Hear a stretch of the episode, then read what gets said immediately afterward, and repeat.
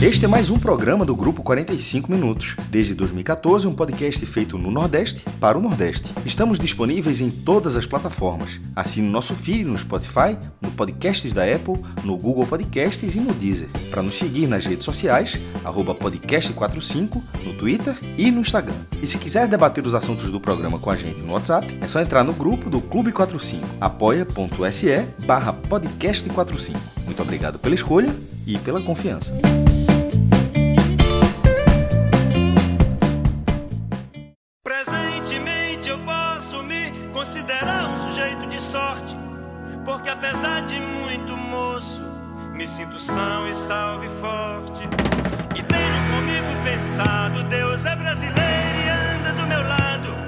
E assim já não posso sofrer no ano passado. Sejam todos bem-vindos e bem-vindas a mais um podcast 45 minutos. Eu sou Fred Figueroa. Nesse programa estou ao lado de Cássio Zirpoli, João de Andrade Neto, Vitor Vilar, convidado mais do que especial aqui para esse primeiro Raiz de 2021, e a edição é de Rodrigo Carvalho. Celso Shigami, nessa hora que vocês estão ouvindo esse programa, ele está em algum ponto da estrada rumo à Chapada, repetindo os passos de Cássio. Cássio deu dicas aí a ele depois do último Agamenon. O programa terminou e os dois ficaram trocando informações. E Celso caiu na estrada Caderno aí. viagem, né? Caderno viagem. Para alguns dias de descanso, em off, nesse começo de 2021. A oitava temporada do podcast 45 Minutos. Às vezes a gente tem que contar nos dedos para entender essa matemática, mas é isso mesmo, a gente desde 2014 cobre as temporadas do futebol brasileiro. Essa ainda não virou a chave, virou o ano, mas não virou a temporada. Mas o podcast, 2000, o podcast 45 Minutos entra nesse 2021 revigorado, trazendo junto com ele o NE45, o portal que a gente lançou no dia 3 de novembro de 2020. E juntos é, esses dois projetos conseguiram números bem interessantes no ano passado. O 45 Minutos fechou o ano com mais de 2 milhões de downloads. E um número que me impressiona mais do que os downloads são os programas gravados. 504. Trabalho demais. Eu tive até medo de tentar colocar no papel quantas horas de gravação foram nesses 504 programas, mas realmente um ano é, muito pesado em que a gente foi além do futebol, né? A gente gravou quase que diariamente um H-Menon. E esses programas, como o Cássio bem definiu, eles foram fundamentais até para nós mesmos, né? Atravessarmos esse momento tão difícil. 2020 inteiro né, foi um ano muito complicado, mas teve uma, um período muito tenso, um período né, de muita restrição, de muito, muita dúvida do que estava por vir. Não que tenham vindo dias melhores, não que o futuro tenha sido o que a gente esperava, mas aquele momento muito tenso, Cássio, toda a programação acabou sendo. Eu não vou chamar de uma fuga, porque a gente mergulhava nos temas, mas um desabafo, uma terapia, né, um, um momento de, de se integrar Era mais para desabafo terapia mesmo. A fuga não era porque era justamente o contrário. A gente ia de encontro aos temas. Ia mergulhava neles de forma. Você se irritava na, na gravação porque muitas coisas que aconteceram e continuam acontecendo, e a gente debate melhor isso na Agamenon, tiram o cara do sério mesmo, mas era importante falar, é, debater, e, e assim, tinha muita gente ouvindo, se interessou pelo programa, mas, e nesse caso, que, que eu até falei na matéria que você escreveu lá pro NE45, que assim, que era entre a gente mesmo, tá falando ali, que- e outras pessoas que acabaram é, se identificando com aquilo, mas falando por mim mesmo, de estar falando com vocês era algo essencial daquele momento, e, e o programa, ele precisava ter isso, porque também, senão, não seria fácil fazer ele todos os dias. E até foi até estranho quando ele deixou de ser todos os dias, porque já tinha ficado o costume, já tava. Aí, aí voltou a prender, a prender todo aquele, aquele conteúdo para voltar a ser semanal, né? No, eu até gostei da ideia do, do Agamenon quando foi diário. N- Não durou muito, mas foi importante. Mas deixou ali é, uma fagulhazinha para um futuro, quem sabe. Até porque o Agamenon do é um produto de, de, enorme sucesso do que a gente faz. Começou, começou como um H-Menon dentro do podcast Raiz, ganhou vida própria e hoje tem audiência própria também, própria também, né? Totalmente, Cássio. Se você analisar as audiências de cada programa, o H-Menon ele é o de maior regularidade. Claro que algumas edições do podcast elas vão furando bolhas. A mais tradicional, talvez a mais esperada, do ano é quando a gente mergulha, justamente a partir do trabalho que Cássio já faz há algum tempo, né, dos orçamentos e depois do balanço. Esses programas geram muita audiência. Esse vai ser difícil. Vou logo dando spoiler. Para 2021 vai ser difícil, viu? Vai. Porque Ceará e Fortaleza já apresentaram seus orçamentos com o cenário de primeira divisão. Se eles ficarem na primeira divisão, ok. Mas para arrumar, o Bahia possivelmente vai, vai divulgar também, sempre divulga. Agora, o do resto, o do Vitória com Paulo Carneiro, de, de perto, os, os, do Recife com o Esporte Santináutico, cada um numa crise pior do que o outro, o Náutico mais uma crise técnica do que financeira. Meu amigo, esse programa vai dar trabalho para sair. O dos balanços, não.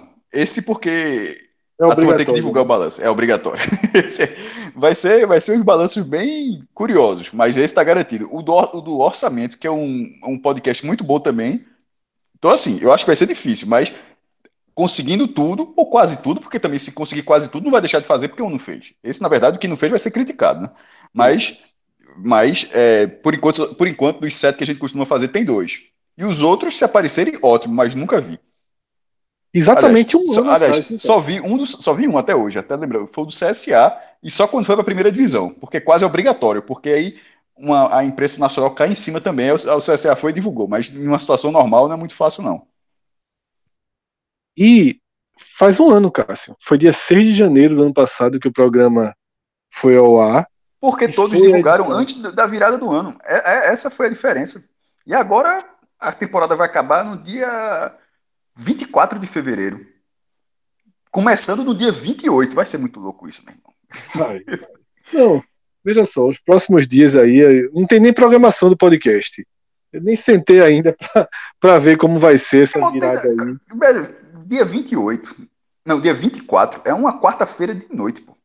Tipo, na quinta de manhã, dia 25, que é para iniciar a preparação, um, é, é, como é que se chama quando o jogador te, tá ali gelo e tal, é, recuperação, mas tem um nomezinho. Regenerativo. Regenerativo, regenerativo. É, o, cara tá, o cara tá no regenerativo, o cara pode estar tá com um rebaixamento nas costas, pô. Fazendo, reba... fazendo regenerativo com rebaixamento nas costas para três dias depois, já que esse já, já virou a noite, né? três dias depois está estreando na Copa do Nordeste. É, meu irmão. É, mas essa virada aí de temporada, a gente virou o ano, não virou a temporada. Essa virada temporada deixa guardada mais para frente, porque vai ser realmente tudo muito novo, até para pensar numa programação. Agora, como eu ia dizendo, essa edição que Cássio citou, que a gente sempre grava dos orçamentos, ela está fazendo um ano nesse dia 6 de janeiro e foi o programa mais ouvido de toda a nossa programação em 2020. E como estávamos comentando, os Agamenões, se você fizer uma lista de 10, 15, mais da metade vão ser edições do Agamenon, porque é extremamente regular, um público muito fiel e não oscila. Né? Os telecasts, por exemplo, oscilam demais, derrotas, é, sequências ruins, os números acabam acompanhando o humor dos clubes. O Agamenon não, o Agamenon tem um público muito fiel e a gente essa semana aí grava também o primeiro da temporada. Além do projeto 45 minutos, 2020 na reta final trouxe o NE 45, que fez dois meses no último domingo, com mais de 1.200 matérias publicadas Tá? Se foram 504 podcasts no ano, em dois meses, o NE45, entre matérias e análises, colocou no ar mais de 1.200. Esse é um bom dado para dizer a diferença. Quando a gente de vez em quando fala algumas coisas, Fred, e tipo hard news, e as pessoas acabam. A gente fala com uma, uma facilidade maior, porque está ali no meio, e de repente em parte do público acaba não, não entendendo. E o hard news é justamente essa é a notícia constante, é o, é o, é o acompanhamento diário, a notícia anunciou uma contratação, anunciou uma dispensa, relatório de Covid, a, a classificação, a vitória, ou seja, tudo, é, tudo é notícia. Você vai fazendo aquele tempo real de notícias o dia inteiro, de vários clubes. E a diferença para o blog, que tem uma pegada diferente. Em, é, em 2020, o ano inteiro, eu fiz 870 posts. Veja é só. É. E detalhe. É, é, é e você já teve... faz post. Muito. Mas é isso Muito, que eu tô querendo né? dizer. Não é, não é, isso não é pouco, não. Na verdade, esse número foi menor porque na, os quatro meses da pandemia teve uma dificuldade muito grande para produzir conteúdo justamente nessa pegada sem ser hard news. Numa situação normal, o blog tem 1.100. Por, por exemplo, em 2019 foram 1.116 posts. Ainda assim, abaixo de dois meses de um site de hard news. E o site hard news com 1.200 matérias no mês não é um padrão. É uma. É, também, só deixar. Eu tô querendo dizer, só que o volume é maior de um hard news para um blog, mas 1.200 em dois meses é muita coisa. É muita coisa, pô. pô se tu dividir nesse período, dá uma média assim, porque o 1.200 é um número arredondado, na ordem de grandeza, dá mais de 20 matérias por dia, pô. Isso é, Isso. é, é muita coisa. E 20 matérias por dia não é uma linha por dia. Tipo, não, é, não são 20 tuitadas por dia, certo? São 20 matérias por dia. São, são matérias com entrevistas, com, com dados, porque muitas vezes é, passa a imagem, o cara pega um aspo, bota um parágrafo, aquilo vira uma matéria. Não, aquilo é matéria, aquilo é uma notinha e tal. Mas uma matéria maior, é, também estou falando que o cara escreveu um, um livro, não é isso não, mas assim, uma matéria mais apurada, tem um, ela tem um nível de trabalho, nível de entrega, uma dedicação maior. Muitas vezes, é, Geraldo faz algum, algum, algumas reportagens sobre dados do esporte, né? O cara pensa assim, fulano e tal foi X jogos titular no ano inteiro. o cara, ele não, ele não tem aquilo de cabeça não, o cara vai dar uma pesquisada naquilo ali, o cara gasta uma horinha só para levantar aquilo ali. É, como no blog, muitas vezes eu gasto horas, pô, como foi uma atualização do post que eu fiz ontem do, do ranking da, do Sub-20, no domingo o Bahia tava jogando a final da Copa do Brasil, aí aquele post entra pro cara ficar parecendo que o cara não fez nada até publicar, tá ligado? Tava esperando o resultado para dar o enter. Não, pô, o cara tava fazendo. Então tem toda essa produção por trás. Então para ter um volume de, de reportagens para esse dado, como foi esses dois primeiros meses, porra, é uma carga muito grande por trás, pô. Eu digo isso para que, que as pessoas tenham um pouco de noção do que é ter um número desse no ar. Ele não é, ele não é simplesmente. Não são 20 matérias, não são, foram 1.200 matérias que caíram no colo da obviedade para o cara fazer. Muitas, como o João vem fazendo essa da Paraíba, é de atrás, pode ligar para o secretário. E é nenhuma agência, viu, Cássio? E nenhuma agência, todas, Sim, mas é, todas não, mas, próprias. Mas é como é o caso do blog também. Inclusive, o blog assim, é até mais exclusivo, né? Porque o blog não trabalha muito com hard news. E, a e eu vejo muitas vezes do blog é mais exclusiva. E o que tem de site por aí? Não, e o que tem de site por aí? Quando eu vejo, de vez em quando, pega a matéria do blog completa dentro do site, a matéria completa isso. do site do Jornal do Comércio, a matéria. Como se isso fosse jornalismo, pelo amor de Deus, isso é, é canalice. Isso é canalice. Isso, mas assim, e no caso dessas 1.200 matérias, 1.200 matérias de produção própria, pô. Assim, é, Exatamente. é puxado. Checa, checagem, apuração, levantamento de dados, confirmação, cruzamento de, de dados, matéria de pesquisa. Matéria de pesquisa com dados tem que ter muito cuidado, porque de números, um número errado, um númerozinho errado, mata a matéria toda. Então, é, quando a gente fala matéria de estatística, de dados, é, é, é, a matéria você tem que ler, passar o pente fino, porque um dado, uma, um, uma vírgula fora do lugar. Deixa eu dizer uma pra tu, matéria, Aí quebra toda a matéria. Esse 5, é, quatro, é, já virou meia-noite, 5 de janeiro, mas foi 4 de janeiro, saiu a colocar o ranking final da Team Mania em 2020. Que é quando justamente você consegue o, a colocação de todos os times, que ficou no top 20, no top 40, enfim. No, no... Você pega os 80 números de cada um, e não é tipo, número um é 3, outro é 4, ou 5, não. Um é 1 milhão 732.432. O outro é 1 milhão 422.204. Isso por 80. Aí um é 720, você botar tudinho, aí você vai lá, leva lá para uma planilha, soma tudo e checa todos os números. Porque se tiver um número errado, o dado Matou final tá errado, pô. Acabou a matéria. Exatamente. É. É, aí, o cara pega esse, aí o cara pega esse número, o cara pega esse número, tudo divulga. Um segundo depois, outro cara já tá replicando, já tá colocando a matéria. Pô, é, é fácil demais, pô. É. E aí, Cássio, o peso da hard news se reflete num número que me impressionou assustadoramente. Que eu fui coletar, né, o alcance do NE45 no Twitter, o NE45 tem 6.400, 6.500 seguidores e somou um alcance nesses dois meses que é compatível há um mês de Cássio, de João, meu, e assim, um mês raro, porque o NE45 fez 3 milhões de impressões no primeiro mês e 3 milhões e 600 no segundo. É acima até dos nossos dos nossos alcances. Cássio mesmo tem 10 vezes mais seguidores. E o número mostrar de impressões o peso, é, é, é basicamente é, um, é esse ou até talvez até um pouco menor, talvez. O peso da hard news, né? Porque Exatamente. você vai somando, vai rodando, vai rodando, vai furando bolhas. E a gente teve ao longo desses dois meses matérias que furaram bolhas, né?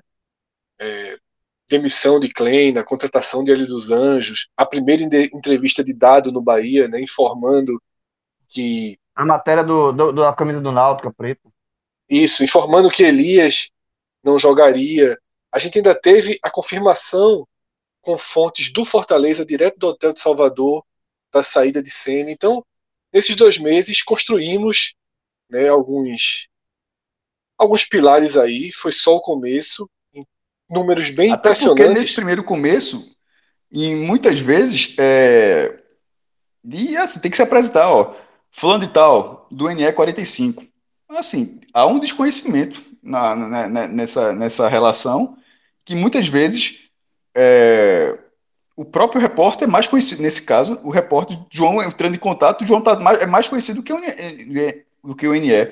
Mas não seria na relação como era do diário. O cara fala, fulano de tal, do diário, já tá dito que o cara é do Diário Pernambuco. É Isso, o estagiário do Diário já tem uma porta aberta, né? Do João é, o cara, o cara é estagiário do Diário, já diz que é Diário Pernambuco, é uma, é uma relação diferente em relação à apuração. Nesse caso, o INE 45 causa aquela desconfiança inicial, pelo desconhecimento de alguns, algo que será, e já vem cedo, mas que será, é algo vai ser contínuo, será reduzido com, com o passar dos meses, com o avanço do site, é o que, é o que a gente espera, é, e, e mas se apresentando dessa forma. Em algum momento, o NE45, em algum momento, já fala com a, com a fonte, com a, um.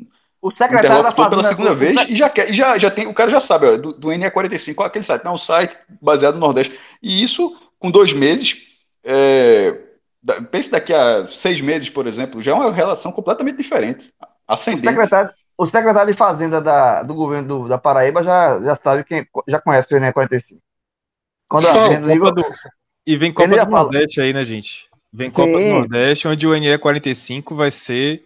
Eu, eu acho aqui, já posso fazer a previsão, vai ser uma grande fonte de notícias para todos os clubes assim não da corra da, escala não, viu? Porque se você correr da de escala vai dar um problema grande na hora de organizar. João, é, eu queria inclusive, você citou o secretário da Fazenda da Paraíba e eu queria, queria começar o programa com essa. repercutindo um pouco, trazendo para o podcast Raiz um pouco desse debate sobre o que está acontecendo no futebol da Paraíba, porque tem um elo com que a gente já viu aqui.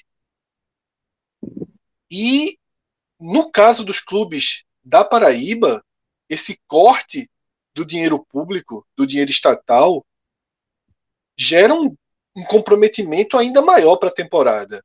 Mas assim como aconteceu em Pernambuco, os clubes cavaram essa situação com as próprias mãos, né, cometendo erros muito parecidos. E eu, eu, eu passo para você repetindo o que eu escrevi no Twitter. Você aceitar o dinheiro estatal, vá lá que seja. Eu até tenho restrições, mas ok. Agora, o que não pode é dinheiro estatal para uma finalidade fantasma. Dinheiro estatal e público fantasma, como aconteceu por muitos anos em Pernambuco, e a gente viu agora se repetindo na Paraíba, e o NE 45, você trouxe essa série de matérias ampliando o alcance do que tem acontecido no futebol paraibano, né, João? É, exatamente. Tudo começou quando houve a, o primeiro arbitral lá na Paraíba e os clubes decidiram, em forma de pressão do governo, não realizar o Campeonato Paraibano de 2021. Até agora não tem, não, não se tem definição quanto ao estadual. Vai acontecer, porque seria um absurdo não acontecer, porque prejudica os próprios clubes, porque o estadual classifica para a Série D, para a Copa do Nordeste, enfim. Isso é, é só uma forma de pressão, mas partiu dali, porque os clubes pressionaram para ter esse, esse, o recurso do programa é, governamental Paraíba Esporte Total, né, que foi que substituiu o gol de placa, que foi o programa que teve todas essas, todas essas irregularidades é, cometidas por, por, praticamente todos os clubes da, da Paraíba. É, esse o programa anterior funcionou de 2014 a 2018 e aí foi alvo de investigação porque os clubes é, era muito parecido com todos os coronas aqui no Recife, né, em Pernambuco, né, que os clubes trocavam notas fiscais por ingresso e você e o governo pagava por cada ingresso desses subsidiado. Mas é, se descobriu lá que os muitos todos os clubes fizeram um esquema em conjunto onde é, eles colocavam CPFs de pessoas que não moravam na Paraíba e pior ainda, colocavam alguns CPFs de pessoas que já morreram. Fantasmas, né? literalmente, né?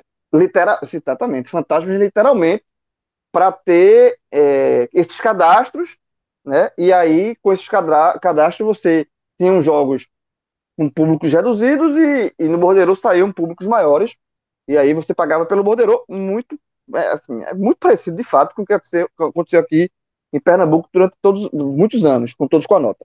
E aí o próprio, a própria, é, é, o governo do estado iniciou, junto com a Controladoria Geral da Paraíba, uma investigação que apurou um, um, prejuízo de quase 11 milhões nos cofres públicos, né, no, no erário público. São os clubes de... de futebol drenando dinheiro público. É Exatamente, é um absurdo. É um absurdo completo. Assim, e aí, por conta disso, esse novo programa que foi feito em substituição ao antigo, né, é, para que os clubes pudessem receber o dinheiro, eles primeiro têm que devolver o que eles pegaram de forma indevida. E aí houve um, o próprio governo abriu uma comissão para que os clubes fizerem um acordo de leniência. O que é acordo de leniência? É os clubes assumirem, reconhecerem ah, que agiram errado e é, acordar como vão, vão, como eles irão ressarcir os, os, os, os cofres públicos, né, com dinheiro que pegou de forma indevida. Você pode parcelar essa dívida e tal e também a colaborar com as investigações, né? Porque, veja, não, se foi um clube que agiu de má fé, foram muitos clubes que agiram de forma errada e da mesma forma. Então, assim, houve uma cabeça, em tese, alguém comandou esse esquema. E é como se fosse delação premiada. A gente viu muito na, na, na questão das migrações da Lava Jato e tal. É acordo de delação premiada. Você é, ajuda nas colaborações, nas investigações, e em contrapartida você ter sua pena reduzida. Enfim, é, é, é, é isso. O acordo leniense é isso. É, alguns, seis clubes conseguir, é, iniciaram, procuraram o governo para fazer esse acordo leniense, mas no final das contas esses acordos não foram firmados, não foram assinados, porque o acordo tem que ser bom para os dois lados, né? Então o governo, ó, você tem que fazer isso, Globo, não, isso aqui eu não posso fazer. Então, enfim, não, não, é, um clube chegou a ser muito próximo de, de, de, de, assinar esse acordo, não foi divulgado o clube, porque o, o, o governo não queria divulgar os nomes porque são todos investigados ainda. Então, na hora que você divulga que um clube está fazendo acordo de leniência, automaticamente você divulga também que esse clube reconheceu que é, está envolvido né, nesse, nesse esquema. Então, nos clubes não, o nome dos clubes não foram revelados, mas no final das contas nenhum clube assinou. Então, para que os clubes tivessem acesso ao dinheiro deste novo programa, do Paraíba Esporte Total, eles teriam que pelo menos assumir a culpa da regularidade passada. Isso não foi feito. Então, o, o dinheiro é, destinado para 2020, de 3 milhões, na ordem de 3 milhões, que eram era para ser rateados pelos clubes da Paraíba, é, o clube que está na Série C teria um, um dinheiro a mais, e, e existe uma, uma, uma, cota, né, uma, uma escala. É, o Botafogo da Paraíba, por exemplo, tinha direito a quase um milhão de reais. Esse, esses clubes não, esse dinheiro não foram, não foi repassado para os clubes e aí automaticamente eles entram em renúncia fiscal e voltam para, os, para o, o governo. O governo tinha esse dinheiro para ser passado, ninguém pegou, o dinheiro volta. Então, esse programa ser o, o, o programa atual. É, ele vai ser renovado para 2021, mas continua a mesma exigência. Os clubes para receberem o, dinheiro de 2021, de, de 2020 morreu. Esse dinheiro não volta mais. Para receber 2021, eles vão ter que continuar, eles vão ter que acertar, acertar esse acordo de leniência que nenhum clube conseguiu acertar. Então, assim, é, o, dos, clubes, das, dos clubes que tem em 2020 que perderam, esse dinheiro não volta mais. O Botafogo perdeu 922 mil, era o time que tinha mais de receber, não deixou de receber. O Campinense, 467 mil. E o 13, 368 mil. Esse, esse dinheiro Os clubes perderam, não, não vão receber. Em contrapartida, os, os, as dívidas dos clubes com o, o, Estado, com os cofres públicos, o Botafogo da Paraíba, as dívidas são bem maiores. O Botafogo da Paraíba deve ao governo da Paraíba, por conta de, de, de, de ter feito errado a, o programa anterior, deve ao erário público 3 milhões 233 mil 410 reais. O Campinense deve 2 milhões e 15 mil.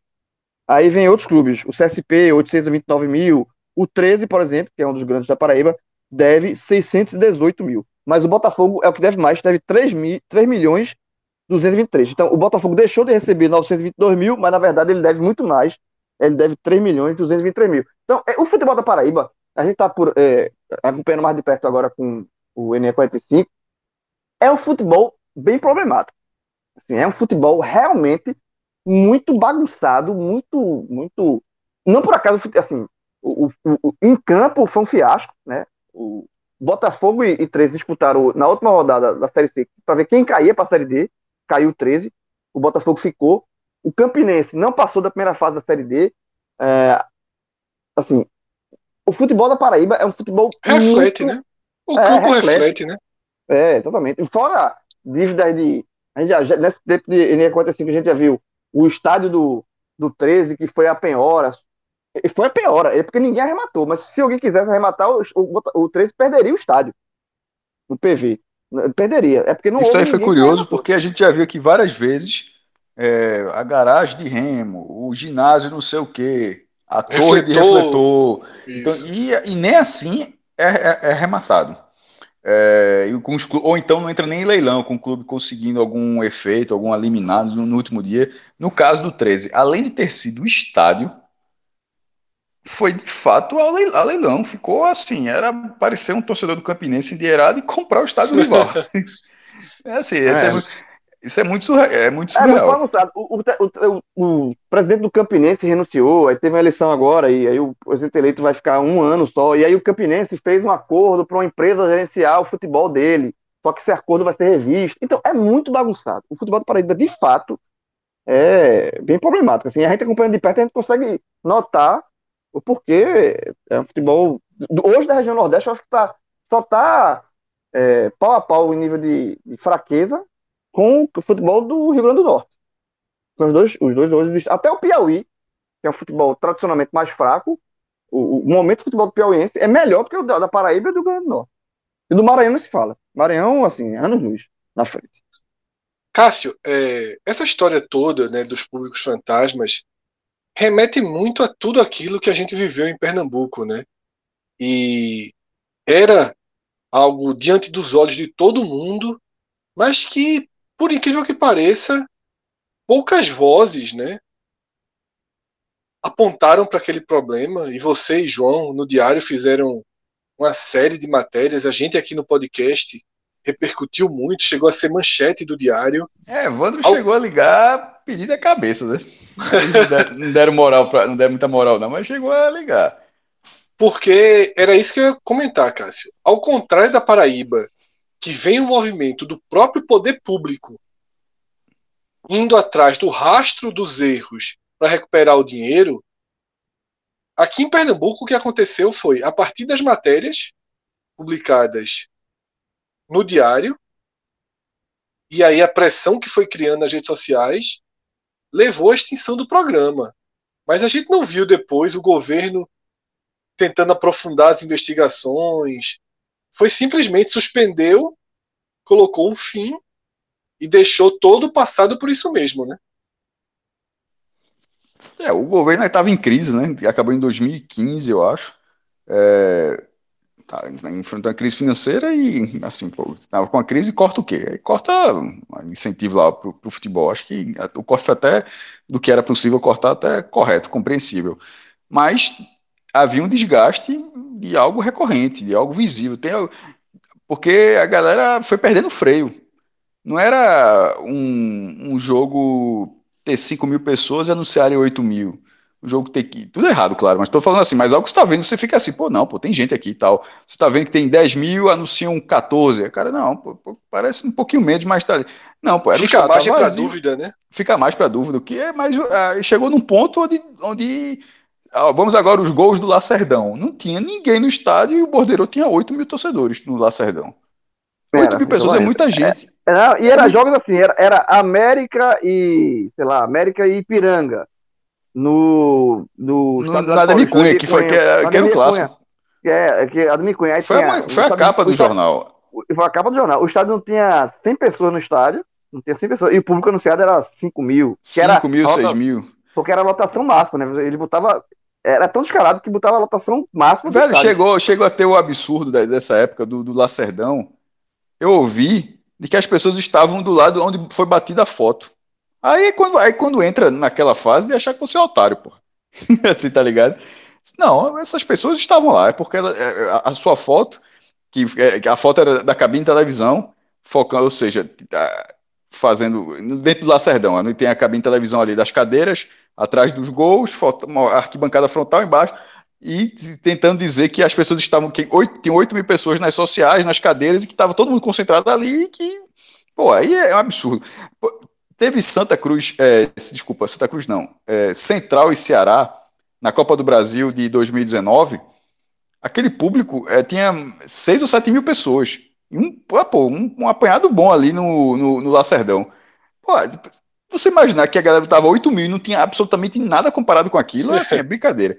E, é brincadeira. E, e, outra, o, o que. É, eu, o exemplo que eu estava dando de ter 6 mil, 8 mil, é porque o programa é, que ele começou em Pernambuco, inclusive a Paraíba, lá em 98 teve o Vale Legal, que foi Vale Lazer, eles fizeram Vale Legal, ou seja, antes desses, antes dos exemplos que o João falou, há muitos anos atrás a Paraíba já tinha tentado fazer também, deu renda lá, mas esse incentivo fiscal, quando começou em Pernambuco, foi um grande sucesso, ele funcionou, ele funcionou durante vários anos.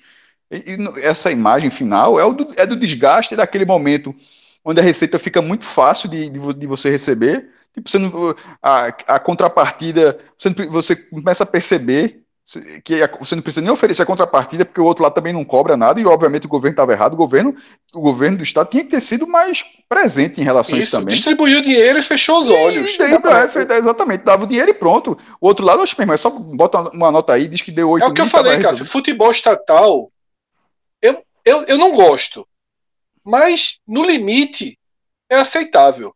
Ou então faça dinheiro... coisa clara. Patrocínio É, dinheiro público, isso, bota na é. camisa. O que não pode é dinheiro estatal e público fantasma, porque a população que lá em 98 era diretamente beneficiada e nos jogos dos clubes do Recife. Não só em 98, eu, eu, eu disse, eu disse é, 98 foi quando isso, surgiu. Cássio. Até, pouquinho, até, o, até essa década, né, a década acabou agora, né? Mas, acabou semana passada. Mas até a, a década recém-encerrada, os primeiros anos. E no, e no, e no o, Pernambucano de, o Pernambucano 2011 foi um sucesso de público. Era, era, era troca por alimento, né? Chegou a ser troca é, por alimento. Não, isso foi com o Jarbas. Isso foi. É, é, 2011 era Jarbas, não, já, já era Eduardo. Futebol solidário. Futebol solidário foi com Jarbas. Mas aí 2011 já era Eduardo Campos, pô. Aí. É, ou seja, já era. Notas, a, né? já, já era o Todos com a Nota. Foi Todos com a Nota, foi em 98. Aí depois é, teve a gestão de Jarbas, que ele trocou, que como qualquer político, cada um faz o seu. É, não, nesse caso, não achei correto. É, foi simplesmente para ter a mesma ideia, pô, investimento, mas não exatamente a ideia de Arraiz. Ele fez o futebol solidário, que em vez de você trocar 50 reais em notas fiscais por ingresso, era trocar acho que 2 quilos de alimento não perecível por ingresso. Aí volta Eduardo Campos, neto de Arraiz, refaz o todos com a nota e aumenta de 50 para 100 reais o número de notas fiscais. E, e, e, foi um sucesso. Ah, inclusive, o futebol solidário também foi um sucesso, sempre foi. É, do Pernambucano 2011 é um absurdo de público, pô. Os públicos foram excelentes. Os Pernambucanos 99, 2010. Aí, em algum momento, começa a mudar também quando é, chega a concorrência também da Copa do Nordeste. Porque tem um número de datas e vira aquele hexagonal que acabou não dando certo. Era, porra, era seis clássicos em dez rodadas, com quatro passando vale muito pouco, né? Acabou, o regulamento acabou ficando, o, o calendário foi ficando ruim, é, os times começaram a ter desempenhos ruins também. Se em algum momento tem esporte na, na primeira divisão durante três anos seguidos, daqui a pouco é, era o Santa Cruz beira, era o Santa Cruz na quarta divisão, o esporte ali subindo e caindo, o Náutico caindo da forma como caiu, ou seja, tecnicamente, deu, começou a dar tudo errado. E, e esse foi o problema, Fred. Porque começou a dar tudo errado e as pessoas se afastam.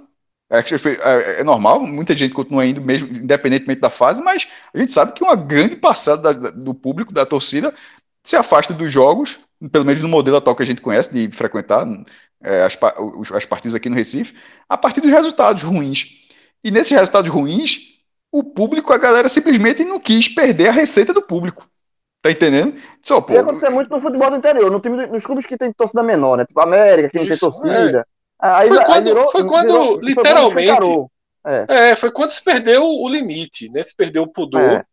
E ainda tinha uma, uma, uma, proteção, porque o governo do estado é, investia no programa, investia também na publicidade do programa, né? Que não havia é, irregularidade, Fred. Veja aí, uma, aí, desculpa, a irregularidade fiscal, podemos dizer assim. Por quê? Para o, por que, é que o governo, a gente, o governo, na base do governo do Estado? O governo do Estado recebia as notas fiscais. Certo? Então, só, eu, tô dando ingresso em troca de notas fiscais. Eu estou recebendo as notas fiscais, então eu estou tendo a arrecadação de ICMS. Então, entre aspas, para o governo, ele tratava isso como ok. Mas, a, a, mas, o, é, o lado, rapidinho, João. Mas só, o lado dos clubes de entregar, eu, tô, vou chegar lá. O lado dos clubes de entregar notas fiscais, só, a gente está fazendo a nossa parte, não tem nenhuma irregularidade. Tá tudo dentro aqui da lógica. A gente tá dando a nota, nota fiscal, não é nota fria. A nota não é fria, a nota, a nota existe e tal. Só que não era através da torcida. Era assim, arrumava, arrumava notas fiscais é, corretas, verdadeiras, mas não através da. Ou seja, desvirtuou completamente o sentido do programa. O programa era fomentar a ida, mas não, não era irrigar clube de futebol, era fomentar a presença do público no estádio, ou seja, fomentar uma atividade social, um, divertimento, um lazer para a sociedade. Não era irrigar clube de futebol do nada. Só que passou a ser isso. Porque era simplesmente as notas existiam lá, ou seja, a arrecadação existia tudo lá e pronto. Eu dou dinheiro para tudo, dá nota ficar para mim e fica por isso mesmo. E o público foi se afastando, ou seja, foi desvirtuando, porque o objetivo, o objetivo maior era. Quando, como é que o Vale Lazer surgiu? Ele surgiu em 98, depois da pior média de público da história do Pernambucano entre aqueles campeonatos já medidos, que começou em 1990. Aí em 97 a média foi de 2.080 torcedores. Foi a menor média da história do, futebol pernambucano. Só, estava no fundo do poço. E nem era, e não era um momento tão tecnicamente ruim. Ali era simplesmente um afastamento histórico do, do, da, da, torcida. Aí veio o Vale Lazer e foi um sucesso absoluto, ou seja, as pessoas foram estimuladas, foram ao, ao estádio e assim foi durante muito tempo. No momento que elas se afastaram um pouco, o outro lado não quis ter um ganho correspondente para é, proporcional, melhor dizendo, à quantidade de gente que tem no estádio. A galera quis manter o status quo independente do público. E aí virou o que a gente viu, que a gente fez em inúmeras matérias, em inúmeras reportagens, que, que, que, acho que é o que se vê na, o que se vê na Paraíba também. É Cara, uma arrecadação que não bate a, a, a, questão, a, questão, a questão é assim, é, a diferença talvez que aconteceu na Paraíba e não aconteceu aqui é o seguinte, as notas existem, mas as pessoas se cadastravam no programa. Os, os, cada, cada torcedor tinha um cartão, se cadastrava no programa, e aí você usava para fazer o cadastramento, era o CPF, você usava o seu CPF. Então, assim, na Paraíba, houve uma investigação e se concluiu, se chegou a, a, se averigou que muitos dos CPFs usados Aqui, para o cadastro não chegou nisso porque não teve investigação, né? Não, não, não. Aqui foi diferente. Aqui só houve para Náutico Santo Esporte. E para Náutico Santo Esporte, os públicos não eram eram compatíveis, eram é, é, Os públicos eram compatíveis. Todos os outros clubes do Pernambucano não tinham, tinham cartão, é quando eu lembrando o nome do cartão, tinha um cartão digital, tipo, vem, você você carregava o, seu cartão do, estádio de futebol. Cada, e, só que exatamente. todos os outros clubes, e eram nove, né, porque o Pernambucano tinha 12 times nessa época, todos os outros era o papel. E na, na, hora do papel era muito fácil de, de, de, de ter essa conversão que a gente está debatendo até aqui. Mas para Náutico Santo Esporte, como o Fred falou, os públicos eram, continuaram sendo compatíveis. Ou seja, o programa acabou, mas para Náutico Santo Esporte não teve esse afastamento definitivo. Todo esse afastamento que eu estou falando é mais em relação aos outros clubes, porque os outros clubes eles eram presentes também. Exatamente. E, e, e, e assim, a diferença gritante era, era, por exemplo, o América não tem torcida, então não tinha, não tinha 5 mil. A média do Pânica não era 5 mil pessoas. Então, assim, como esses cadastros essas 5 mil pessoas foram cadastradas como torcedor do América, não se sabe, porque não houve investigação. Na Paraíba, se fez uma investigação, se achou irregularidade e está nesse impasse com, os clubes devendo um horário público e, e, por conta disso eles não podem receber de novo o dinheiro do, do governo. Né? Você está você tá devendo ao governo, você não pode é, receber mais dinheiro do governo se você está tá devendo por uma ilegalidade. Então, é, é isso. Agora, em detalhe, eu concordo com, assim, se o governo eu, também não gosto muito de, misturar é, dinheiro do governo com eventos privados, porque campeonato, os campeonatos são privados, de entidades privadas. Eu, não, eu sou contra isso. Mas se o governo quer dar, é, financiar os clubes, o futebol do estado, que bota patrocínio na camisa, velho. Agora eu discordo um pouco querer... dessa visão sobre o campeonato é, botar... é algo privado. Porque são campeonatos, são campeonatos centenários, são campeonatos que fazem parte da, da rotina da sociedade. Não por acaso, se, se, se, essa lógica fosse aplicada, não era para ter polícia militar no estádio, era só segurança privada. Por que, que, tem, por que, que tem polícia militar? A galera bota 500 policiais, 200 dentro do estádio, 300 a no Vera, entorno. A Vera mesmo, a Vera era para ter segurança privada mesmo. Então tem de PM assim, só para dizer que é, eu não vejo como grande absurdo, não. Tipo, a Lubrax, que é da Petro, Petrobras, embora seja empresa de capital misto, mas era público e patrocinou durante muito tempo do Flamengo, também teve a Caixa, teve outros bancos, assim, o poder público ele já, ele já participou do futebol em, em vários formatos, assim, eu não vejo esse como um grande problema, é, nem a entrada nem a saída, a saída pode ser normal, o, o, problema que eu vejo é a má execução, assim, mas se, se tivesse sendo bem executado até hoje, tivesse na contrapartida até hoje, qual era o problema? Nenhum, ou seja, o governo estava investindo e o dinheiro estaria voltando, eu, não ve, eu Cássio, não veria nenhum problema se até hoje tivesse acontecendo o todos com a nota, mas tivesse sendo da forma correta. Da forma como estava, não era, não tinha como ser. Aí era um, era um escândalo fa falado, debatido, compartilhado inúmeras vezes. Mas como chegou a ser durante um bom tempo, pô, eu não vejo problema nenhum. Falado, debatido e compartilhado, pouquíssimo, né, Cássio? Porque. Não, eu falo por mim, falo por você, por Sim. João. Claro que tem uma, tem uma parcela que nunca tocou no assunto por, por um motivo Existia bem... um investimento em publicidade muito grande é. do governo, né? É, exatamente. Um, publicidade, rádios e, e todas as rádios, todas as rádios que cobriam futebol tinha publicidade. Isso, né? Os próprios, os próprios jornalistas faziam né, comerciais, gravavam comerciais né, com sua própria voz puxando para o programa. Então, é, não era muito fácil mexer nesse, nesse vespeiro né, que acabou que acabou ruindo e deixando danos financeiros para o clube, mas é o que foi debatido aqui, né, com a visão para lá ou para cá, com algumas diferenças, mas dinheiro estatal, ok.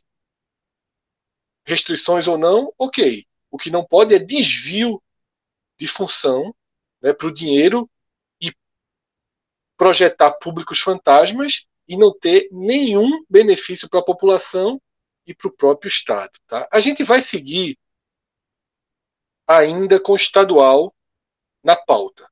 Agora a gente traz Vitor Vilar para o debate, porque a gente começa a colher notícias sobre uma mudança drástica no televisionamento dos campeonatos estaduais pelo país.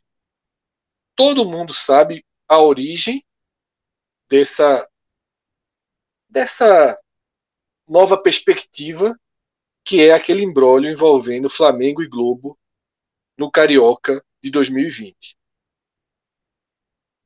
O colunista Flávio Rico, colunista especializado em televisão, ele trouxe a notícia afirmando que a Globo decidiu não transmitir na TV aberta nenhum jogo das, da, da, primeira fase dos estaduais pelo país. De acordo com Flávio Rico, que é um cara super bem informado no seu segmento, a Globo decidiu que na TV aberta só as decisões dos estaduais.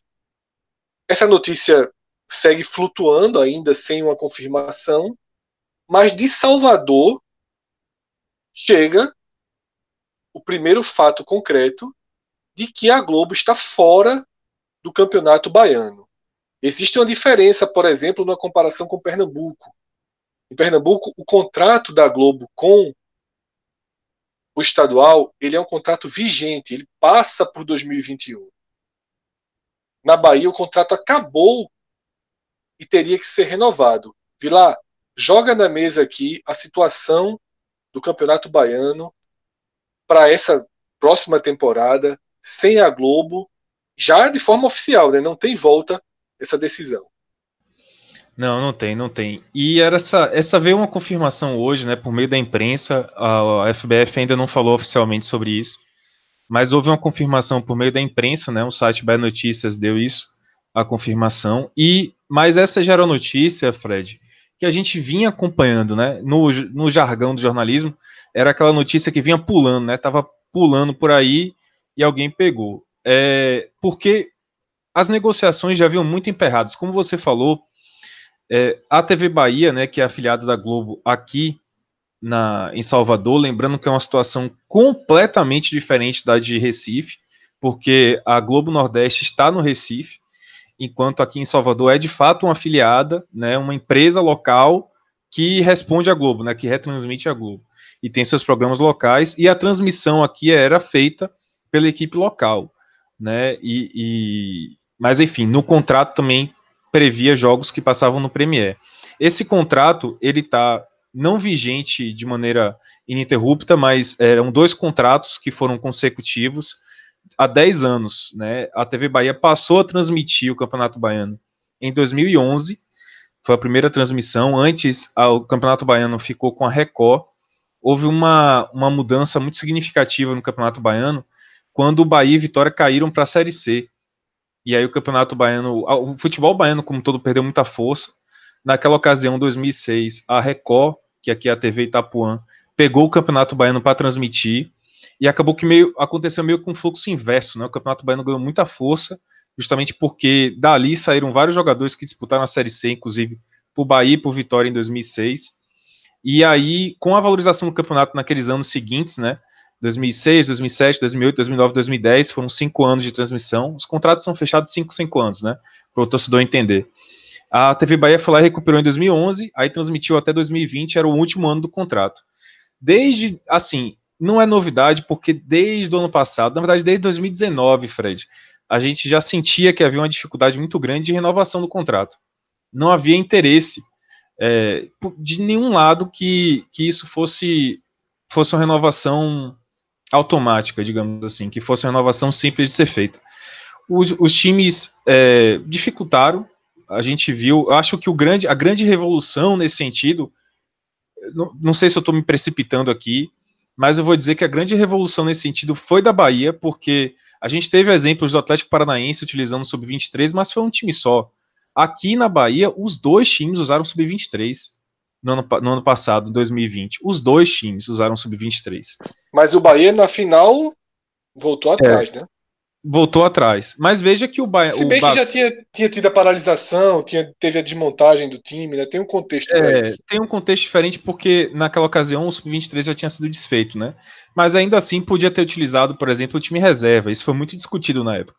O Bahia poderia ter utilizado o time reserva, até porque vinha numa maratona né, de jogos da Copa do Nordeste no entanto, usou o time com força máxima, porque naquele momento era um momento de pressão, né? O Bahia estava muito pressionado por conta da derrota na, na Copa do Nordeste para o Ceará.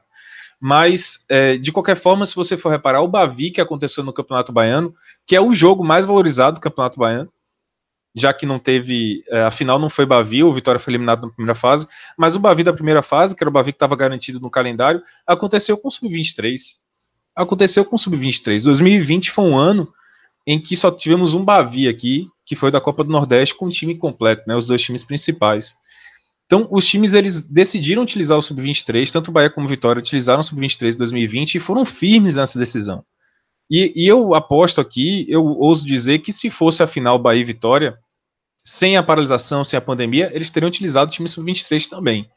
Porque eu vejo que desde, o, desde a chegada de desde, na verdade, 2019, quando começou 2019, com Ricardo Davi ainda, o ex-presidente do Vitória, é, já existia um acordo entre ele e Belintani, né? Belintani, eu digo aqui a vocês, por apuração mesmo de bastidores, que ele é o grande movimentador dessa, dessa questão toda, né? Ele, ele vê o baiano como outro produto, um produto diferente, é, e aí que a gente vai discutir o futuro do Baianão, mas ele já, ele já vê há muito tempo, na verdade o Bahia vê, desde a gestão de Marcelo Santana, os estaduais com menos força e uma vontade muito grande de valorizar a Copa do Nordeste. Essa era uma marca de Marcelo Santana, né? Ele sempre valorizou muito a Copa do Nordeste. E mesmo quando o Bahia entrou em atrito com a Copa do Nordeste, naquelas idas de 2018, é, existia ali uma vontade por trás de valorizar a Copa do Nordeste, né? Na verdade, de mudar o formato da Copa do Nordeste, mudar a fórmula e, e o método de classificação para que o próprio Bahia e o Vitória e os outros clubes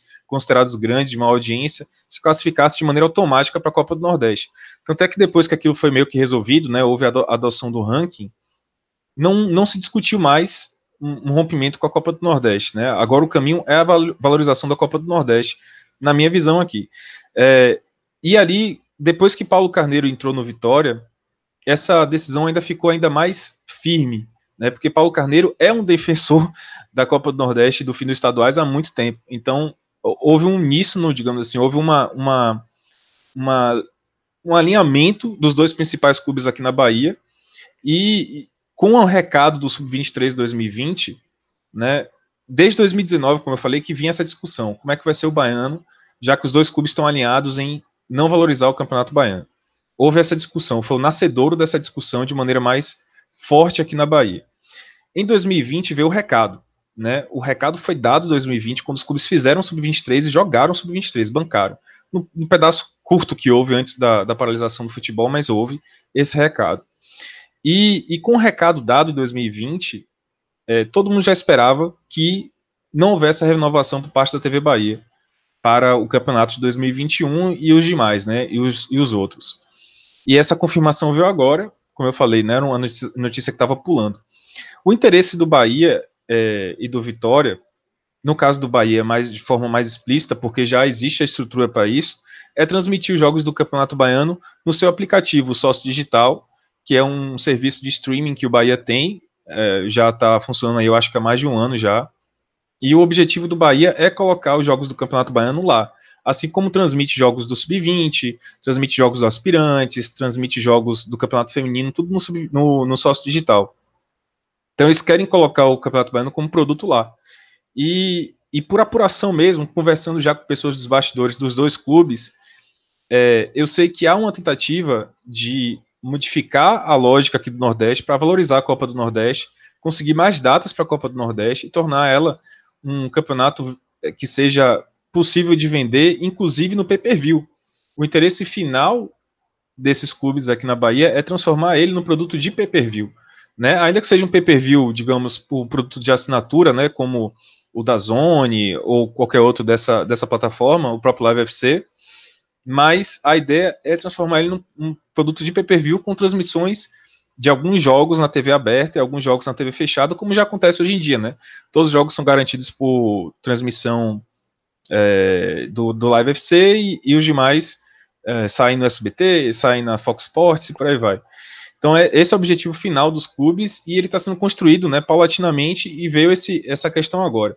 Só para finalizar, como é que fica a questão do baiano? Não é que não vai ter transmissão. A negociação, pelo que a gente sabe, e inclusive foi colocado na matéria, é, é de buscar uma alternativa o SBT, que aqui a afiliada local é a TV Aratu, que já transmite a Copa do Nordeste, né? Vai ter uma estrutura formada de qualquer jeito para isso. E o SBT a gente sabe que está comprando jogos, né? Está comprando campeonatos. O caso do Flamengo mesmo. É, o SBT já fez isso nacionalmente. Libertadores, e, né? Libertadores, exato. É, e, uh, assim, segundo o próprio presidente Belintani, numas reuniões já no final do ano, em, em reuniões da, das eleições, né, ele falando de propostas, ele falou que a ideia é fechar um contrato né, com as TVs, mas que, digamos assim, os direitos dos jogos sejam dos clubes. Né? Bahia tem o direito de todos os jogos e eles vendam, jogo, vendam jogos pontualmente para as TVs. Então, por exemplo, poderia vender os jogos mais importantes para a TV Aratu, para passar na TV aberta, para a TVE. A TVE, para quem é de outro estado, é uma TV estatal, é uma TV que é bancada pelo governo do estado. É, não sei qual seria o equivalente no Ceará, em Pernambuco, em Alagoas, enfim, mas principalmente Pernambuco, né, já que vocês são de Pernambuco, mas é, Pernambuco é, uma é a TVU, né? É a TV universitária. Seria a TVU. Uhum. É a TV universitária. É, TV é a TV educadora, então é, seria, seria a TV daqui, a TV estatal.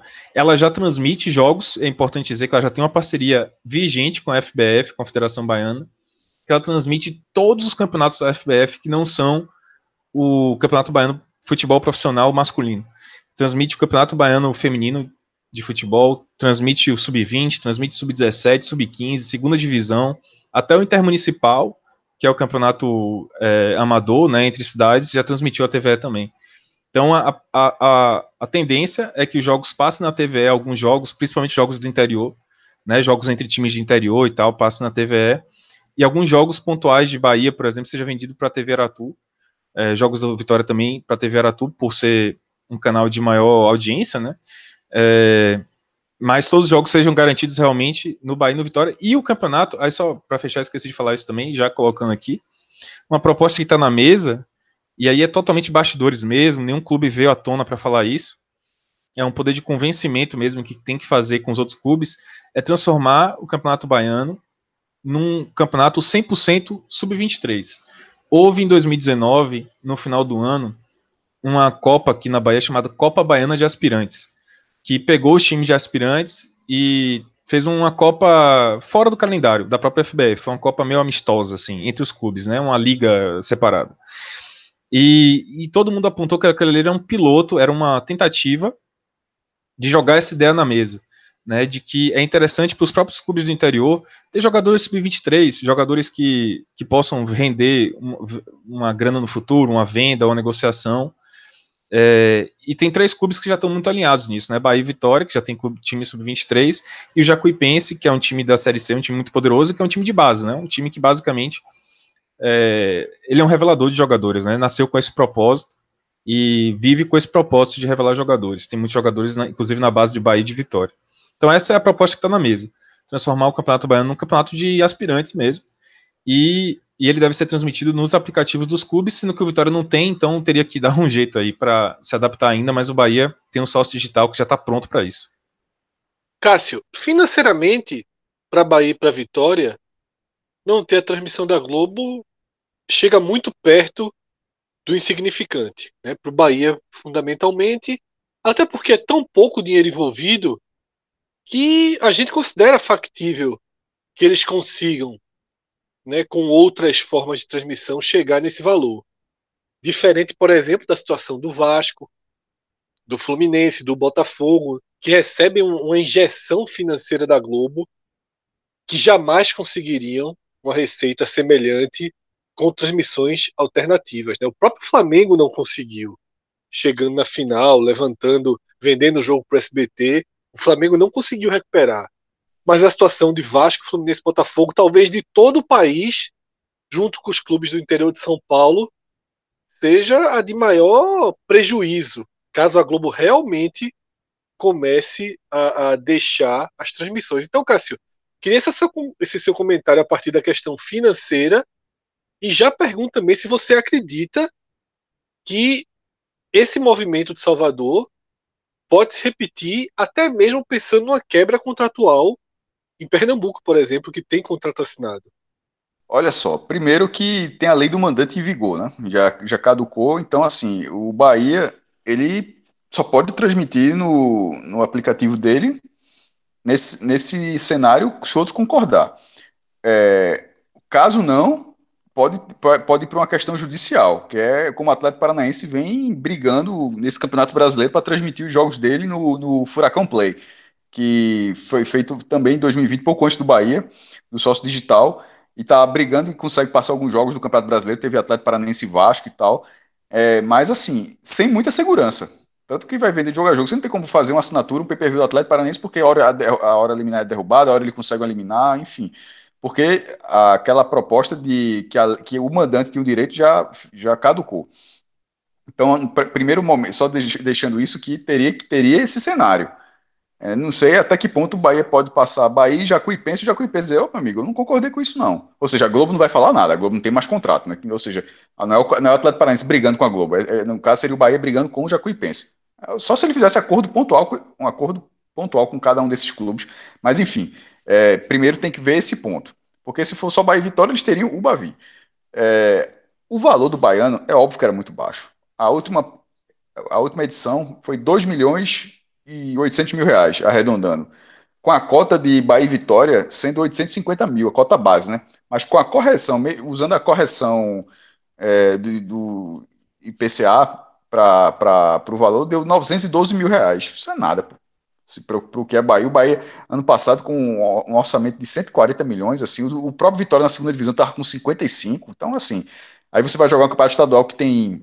São nove na primeira fase, mas pode jogar até 13 jogos, que tem dois da semifinal e dois da final, né? São 13, 13 partidas do Campeonato Baiano, por 900 mil reais, incluindo um clássico, com a possibilidade de você jogar até três clássicos. Ou seja, é, você não, não foi o caso, mas querendo ou não, você estava recebendo 900 mil reais para de repente oferecer três bavis para a televisão. É muito pouco. É óbvio que é muito pouco. É menos, dois a seis, menos não, bem menos do que recebia um pequeno do futebol carioca. Então o valor de mercado do Campeonato Baiano estava ridículo e possivelmente a Rede Bahia deve ter oferecido, se é que nem quis mesmo, ou, ou o mesmo valor, né? Porque a, a cláusula, eu vi, eu vi na, na, matéria do Bahia Notícias que a, a Rede Bahia tem a cláusula de renovação, ou seja, para buscar outras emissoras tem que passar o prazo, a, o prazo de renovação que a, que a Rede Bahia tinha direito. Mas, assim, mesmo que ela ofereça 3,5, é um valor muito abaixo ainda. Mesmo que ela bote 700 mil reais a mais. Lembrando Como? só que a, a cota aí é da, do Campeonato Baiano para Bahia e Vitória, porque tem um detalhe: Bahia e Vitória estão no grupo, no primeiro grupo da Copa do Nordeste, né? Então eles recebem a cota cheia da primeira fase. A primeira fase da Copa do Nordeste paga o quê? Dois, mais de 2 milhões. 400. Né? É quase a cota inteira do Campeonato Baiano. Exato. E não, e, e, quase a cota inteira, e é o triplo. O triplo é, é do que eles ganhariam na, no Campeonato Nordeste. Não, e sem contar que é, é 2,400 ali por oito jogos, porque se você jogar, passa de fase, você recebe mais dinheiro pelas próximas fases, né? Ou seja, esse é 2.400 por 8, o outro está pagando 900 por 13. Assim, não bate. A conta não, e, e, outra, a cota da Copa do Nordeste é baixa, viu? Ela, ela é alta comparando, ela, é, ela, ela, ela, é alta comparando com todos os estaduais do Nordeste, mas ela ainda é baixa por era, potencial. Era, era isso que eu dizer, ela, ela é tão baixa que foi isso que causou todo aquela, aquele movimento de esporte, depois de Bahia, eu acho justo, inclusive, porque eu acho que a Copa do Nordeste ela paga menos do que ela vale. Muito menos. Mas, assim, ela continua pagando menos do que o Volta Redonda. O, o, o Ceará, em cotas, ganhou menos do que o Volta Redonda. Jogou o campeonato, sei lá, o Bangu jogou para ganhar o Campeonato Carioca, hum, não faz sentido. E aí o Ceará que campeão, né, Cássio? Só para deixar Ceará claro campeão. você está citando o Ceará, porque o Ceará recolheu todas as cotas. É, exato, a cota da primeira fase, das quartas, da semi, da final, premiação. E aí ganha o mesmo dinheiro do Volta Redonda do Banco menos. que não fizeram nada. Menos, menos, menos. É. menos. Aí, no caso do Carioca, é, dessas situações, e tudo aqui é um base de um pouco de achismo, de opinião, de, de opinião também, né? Assim, é, o Flamengo ele, ele fez uma movimentação que até nesse momento ela soa uma movimentação muito errada. Naquele momento, o Flamengo estava muito em alta. Porra, era o campeão. É, é, o máximo que o time pode ser, pô. Porque se ele tivesse, mesmo se ele tivesse vencido o Mundial de Clubes, o hype em cima do Flamengo não ia ser nem mais nem menos do que estava. É, e assim, ia ser o Flamengo campeão mundial. Mas o hype em cima do Flamengo não ia ser diferente, ele já estava absurdo. Era o time campeão da Libertadores, o time campeão brasileiro, o time ultra reforçado. Então, assim, eu, eu acho que aquele Flamengo do primeiro semestre de 2020 é basicamente o máximo que um clube pode ter assim de porra, meu irmão, esse time tá perfeito assim para a temporada, vai ganhar tudo, meu irmão. E nisso ele bancou sozinho essa saída do Carioca e acabou tendo essa movimentação com, com, com SBT e tal, e não conseguiu reaver essa receita. O contrato do Campeonato Carioca teria mais algumas edições. E, e no, na contraproposta da Globo, a Globo chegou a colocar o mesmo valor que ela para o Flamengo, não para os outros, mas para o Flamengo, o mesmo valor que ela pagava para os grandes de São Paulo. Ou seja, em parte o Flamengo estava certo. O Flamengo, no mínimo, tinha que receber o que está recebendo Corinthians. É, até porque o Campeonato Carioca não passa para o Rio de Janeiro só, não, meu amigo. Passa para, se não me engano, 14 estados do Brasil. São Paulo passa para alguns também, mas o Rio passa para quase todos os estados do norte. É, passa para Paraíba, Piauí. Então, assim, né, o Campeonato Carioca passa para muita gente, por escolha da Globo, claro e, e sobretudo puxado pelo Flamengo. É, e o Flamengo não aceitou essa proposta. Ele queria muito mais já do que os grandes de São Paulo ganhavam, e a Globo não topou e ficou por isso mesmo, rompeu o contrato, e aí caiu, saiu perdendo todo mundo, aí vai ter esse Carioca que vai ter lá agora, eles até reduziram, vai ter uma proposta, um formato até interessante, vai ser bem menor, todos os times, é, turno único, aí os quatro avançam para a semifinal e final, ou seja, não tem aquele negócio de dois turnos não no Taça Guanabara e Taça Rio, não. Não vai ter Taça Rio. A Taça Guanabara é o campeão, do, é o melhor time do primeiro turno. E depois vai para o final, final do Campeonato Carioca. É, menos datas. Mas era menos datas podendo ganhar 18 milhões de reais. Nesse momento é menos datas, ou 25, né? Porque eu acho que é o que ganha os de São Paulo, falando de cabeça aqui. Nesse momento é sem essa certeza. Botafogo não vai ganhar 18 milhões pelo Campeonato Carioca. No caso, o, a, o movimento do Flamengo, o Flamengo está pensando no dele, beleza, assim, não, o Flamengo está pensando no dele. Mas a, a, a consequência disso, ele, tá, ele, tem o direito de pensar nele, mas a consequência disso lascou o Botafogo. Fluminense e o, e, e o Vasco. E o Vasco ainda tem um. Hã? e os pequenos? Esses aí também, mas esses aí também já ganhavam muito. Tá, ele, ele, era tudo, todo ano ele ganhava na loteria. Todo ano é. o Bangu ganhava na loteria. Porque todo ano o Bangu disse, porra, meu irmão, 4 milhões todo, todo ano. Era, uma, era ganhando na loteria. Porque era ganhando aquele valor a reboque do que ganhava o Flamengo, que ganhava o Fluminense para justificar. O Campeonato Carioca pagava 120 milhões por edição. Eu até falei aqui. Meu irmão, eu estou muito curioso para ver quem vai pagar perto disso. Não vai pagar. Perto disso. O, 120 não, milhões Flamengo... por edição do Campeonato Carioca. Então a movimentação do Flamengo, ele tentou uma coisa, tinha no direito, assim como o esporte, assim, o esporte também não tentou na Copa. Mas também foi política, né? Teve, o, o, teve um quê de política. Mas não, só né? política, mas não só política, pô. Mas veja, não é só isso, não, João. O Flamengo queria mais dinheiro. Não, não tô, eu não estou dizendo que é só isso, não. Eu estou dizendo que teve isso também. Não, a política ajudou o Flamengo como a fazer o que questão, ele queria. Mas o Flamengo não sabe qual é do Bolsonaro. Mandante, não, não, o, não, Flamengo, o Flamengo, o Flamengo juntou, juntou a fome com a vontade de comer. É, exatamente. É, mas assim, mais do Bolsonaro que... usou o Flamengo mais do que o Flamengo usou o Bolsonaro. É, o Bolsonaro foi um ah. meio para o Flamengo conseguir. Veja, o Flamengo queria arrumar mais dinheiro no Campeonato Carioca. Viu aquela oportunidade e buscou aquilo. aquilo. Ele não fez aquilo porque é ah, Bolsonaro. Ah, não. Eu, eu não tô, queria, eu não tô com depois... nessa linha, não. Não, não, eu não tô dizendo que é só isso, não, pô. Tô dizendo que juntou as duas coisas. A, a, inclusive, bancou a lei do mandante, que terminou caducando e não passou, enfim. Tudo isso. Então, mas assim, acontece o direito dele. O, o esporte, João, o esporte fez isso e não se deu mal. O, eh, o esporte já está passando, o esporte saiu dois anos da Copa do Nordeste e, e, se ferrou nesses dois anos. Uma decisão, uma decisão que, ao contrário do Flamengo, que saiu para o, o, o esporte não tá, o, esporte, o hype do esporte era muito menor, pô. Assim, o esporte trocou por nada, assim como o Flamengo trocou por, por nada. nada. mas ainda conseguiu vender para o SBT, o esporte trocou por absolutamente nada. O esporte saiu do campeonato. Não é que o esporte abriu mão da cota do campeonato tentando negociar contra não. O esporte, o esporte largou o campeonato pensando uma coisa e não deu certo. O Flamengo tá, saiu pensando uma coisa, não deu certo. O esporte recuou dois anos. Eu tô para ver como é que vai ser o recuo do Flamengo. Só que no caso do esporte, é um time. Um time que saiu do campeonato e voltou para o campeonato. O campeonato continua existindo. O, o, a saída do Flamengo mudou o campeonato inteiro. A Copa do Nordeste poderia ter mudado, mudado a partir da saída do esporte. É, mas no caso do Flamengo, é, efetivamente aconteceu. E na hora que aconteceu, eu, não, eu, quero ver quem ia pagar 120 milhões. Então, esse movimento, essa, essa notícia de Flávio Rico sobre, sobre a saída da Globo, é, eu, eu, ele acerta muita coisa, eu acredito nessa informação dele, mas tem alguns cenários que fazem crer que eu não sei se a Globo vai passar. Por exemplo, o se o, o custa é, 120 por ano, o Paulista é 187. O Campeonato Paulista é, é, é, é o preço de campeonatos nacionais da América do Sul, de outros campeonatos nacionais da América do Sul e o, sobre o mercado de São Paulo que se basta, quero, tem tudo, os times tudo em Libertadores e tal. É, eu não vejo assim como a Globo vai deixar de passar o Campeonato Paulista. Assim, só se ela. Na TV aberta, é, o, né? Então, é isso que eu ia dizer. O meu era, o só se era justamente isso. Só se ela disse, ó, não grupo, ela não vai deixar de passar no grupo Globo. Porque ela vai, ela vai continuar querendo negociar o pay-per-view do Campeonato Paulista, a, o, vai alimentar a grade do Sport TV, tem Sport TV 1, Sport TV 2, Sport TV não sei quanto, vai alimentar. Mas mesmo assim, ela, ela tem o direito para passar clássicos, por exemplo. É, exato, é isso. Porra, é a segunda vez. A minha frase terminava exatamente assim. ela pode. Por que ela não pode passar Santos e Corinthians? Palmeiras e São Paulo? São, tem, seis, tem seis clássicos por aí.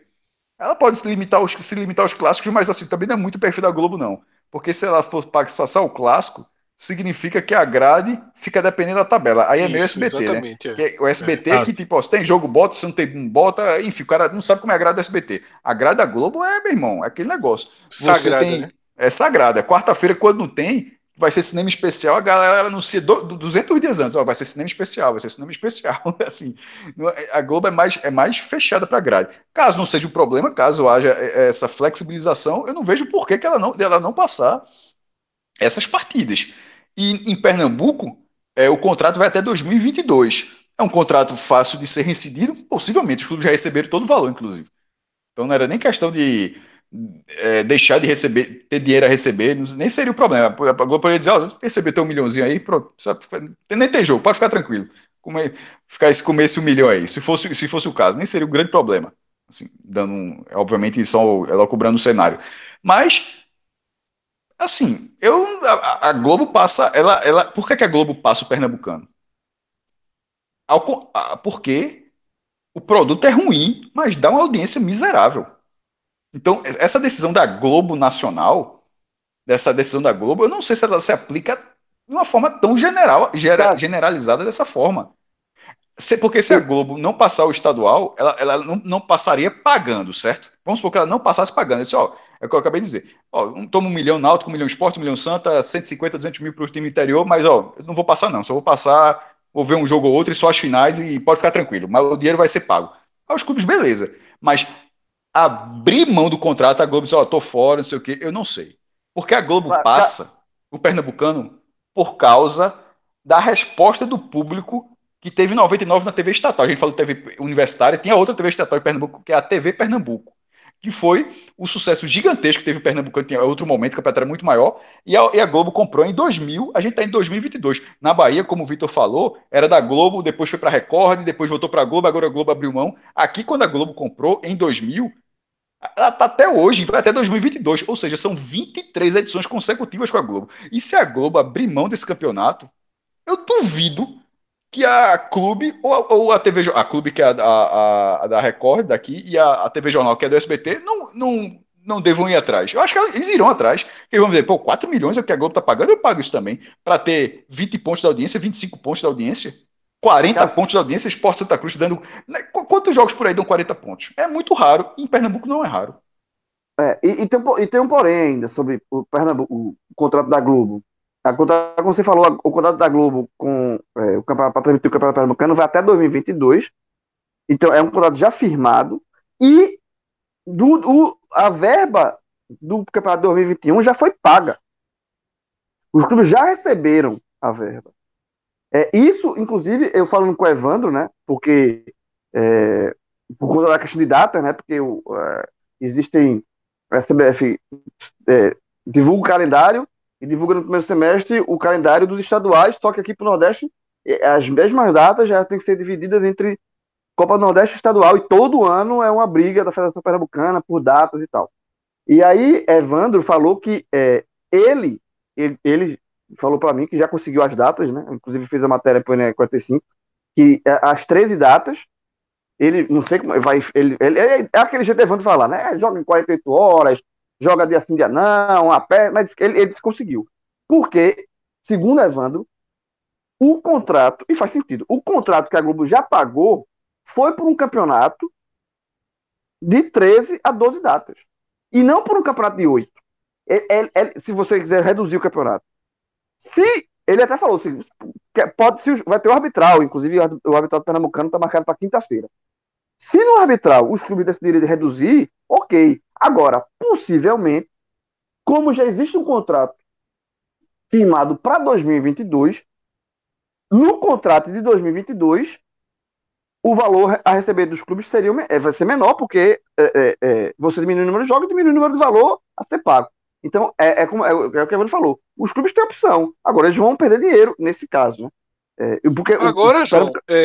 Já paga pouco. Já paga, é, o, o, contrato é um milhão para cada. Um milhão para Náutico, um milhão para Esporte, um milhão para Santa e um milhão para dividir com os outros é, sete clubes. Então, assim, já existe uma amarração. E o de 2021 foi pago. É como o Cássio falou. Se a Globo não quiser transmitir, é um assim, vai ser uma opção dela, eu acho que não vai acontecer isso, porque ela já pagou, já tá pago. Já, é, é, é um, Mas tá pago aqui pago. em Pernambuco, João. Se ela, se ela transformar isso numa decisão nacional, e é como o Cássio falou, a grade da Globo você não quebra.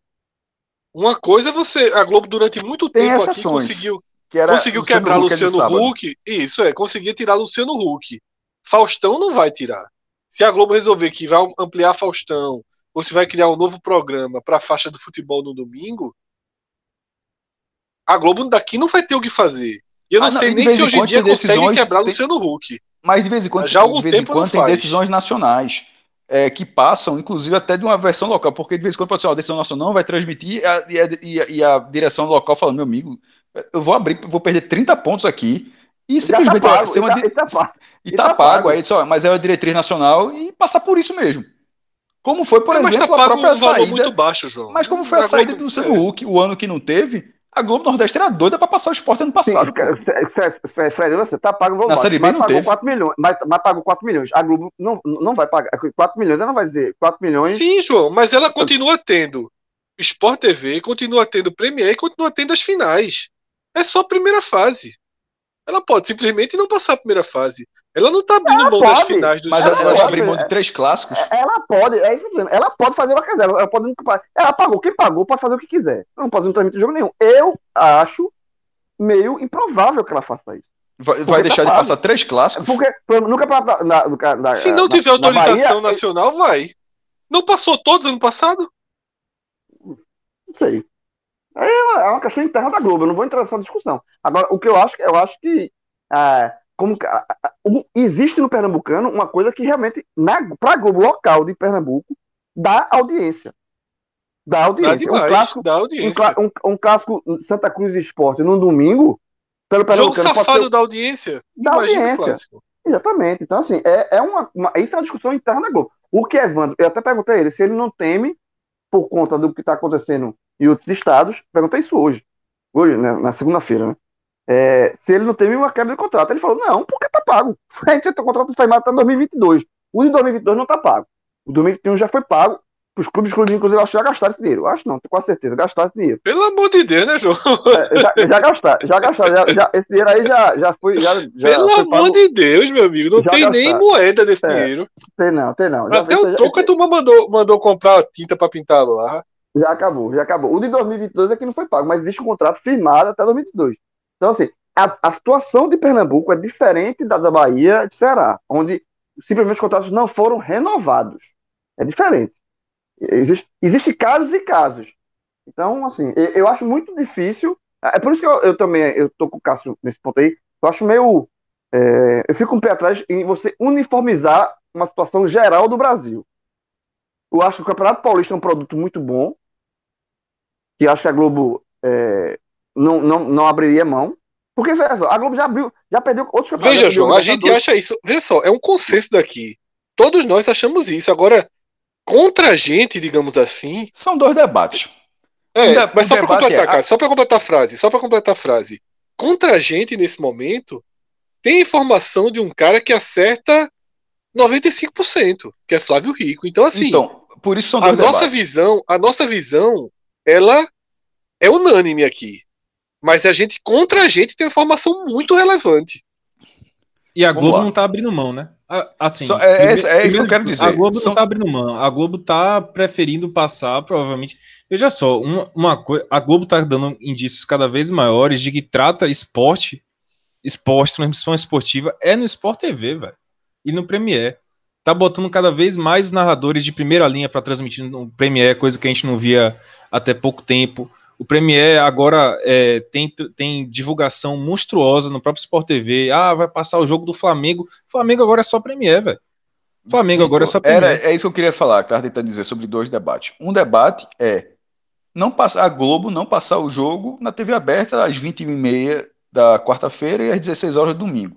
Esse é um debate. O outro debate é a Globo abrir mão dos direitos. Total, total. É, são, total, são coisas é. diferentes. É por isso que eu, eu não acho que a Globo vai dar de mão beijada por pagando 4 milhões, que é o que ela paga, o Campeonato Pernambucano para. Aí é pra, certo pra que não, Cássio. Esse aí tá certo até 2022. Então, a, ela paga. Então, mas eu tô mas eu tô, mas eu, Fred, mas eu tô falando mesmo que fosse para rescindir o contrato, mesmo que não tivesse contrato. Não tô falando disso.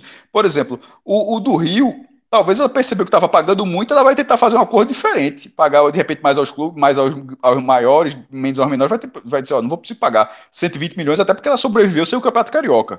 Inclusive, essa foi uma péssima movimentação do Flamengo por causa que, a, que fez a Globo se movimentar sem ter os jogos e no fim das contas a audiência não caiu. Ela sobreviveu a Libertadores sem não, problema. Botando reprise. Botando reprise de novela e tendo mais Isso. audiência. Muito passando, mais audiência, a turma, mais passando, não. a turma passando Libertadores, só, só ganhou no Rio Com de Janeiro. Flamengo. É. E só ganhou no Rio de Janeiro. O resto do país todinho, a reprise estava dando mais audiência. A Globo, oh, meu amigo, vou ficar pagando numa retração econômica dessa. Acabou, a galera forçou a Globo aí por um caminho e, e o caminho acabou não sendo tão delicado para a Globo. Ela, ela, conseguiu passar. Mas eu não consigo ver. já que ela não tem Libertadores, ela, é, ela, ela tem um brasileiro, não, no começo do ano ela precisa ter campeonato, porque ela precisa alimentar o Premier, eu não consigo ver ela abrir mão das competições. Porque o que acabou com o Premier alguns anos, todos os anos, é na hora que não tem um mês, não tem jogo, a galera simplesmente para de pagar. Hum, pô, como assim? Isso acontece em todas as, em todas as plataformas. É, exatamente. Aí, no caso, ela quer, ela quer o Premier alimentado o ano inteiro. Por isso que ela quer, quer um brasileiro maior e tal, se for o caso. A Mas turma do momento... Santa tá contando as horas para parar de pagar o Dazon. para ir pagar o, o, o, Premier, né? Que aí tem 38 jogos. É, o dinheiro então... tem que sair. O dinheiro não, é, ninguém economiza, não, mas pelo menos muda, muda a hora. Então, nesse, então, nesse caso, assim, eu não, eu não, não tenho qualquer informação se vai sair mesmo da grada da TV aberta, mas do portfólio da Globo, aí eu duvido. Não, aí eu duvido e, até e pelo menos. E o próprio Carioca. O próprio Carioca, em algum momento, a Globo, bora conversar de novo? É que, não, mas não é 120 não, amigo. Bora a gente vai conversar de novo, mas não vou pagar aqui Isso de novo. É. Não. E só deixando claro que a informação de Flávio Rico é apenas a Globo tirar a primeira fase da TV aberta, é só isso. Mas como é que isso foi repercutido por muita gente? Fim dos estaduais. Por isso que eu estou dizendo que são dois debates. Isso, exatamente. Porque muita gente, muita gente pegou essa frase e já transformou essa frase como a saída da Globo dos estaduais. São coisas diferentes. Não, ok, é está, da... bem, está bem pontuado. E não é pontuado né? já. É, tá bem pontuado. Então, depois dessa rápida introdução aí dos temas de abertura do programa, e eu entendo bem aqui o quanto o Celso sofre, porque eram os temas Como de assim, tema de abertura? Você tá, tá brincando, programa já, tu, tá, tu tá brincando, tu tá brincando que é tema de abertura e foi rápido, né? Não, não foi. Tema de abertura, já, tema de tá abertura. No, não, não, já tá no fim do programa, pelo amor de Deus. Um eu, eu, eu, eu, pensava que tu ia falar assim, eu ia falar assim, ó, pois bem, galera, pois bem, senhores, eu pensava que tu ia fazer assim, pô. Esse vai Todo. ser raiz mesmo. Total. É, tanto que tá chegando a hora do primeiro anúncio do programa, que é aquele que a gente faz com 10 minutos, 12 minutos, mas sem o time titular aqui, sem Celso, demorou só um pouquinho mais.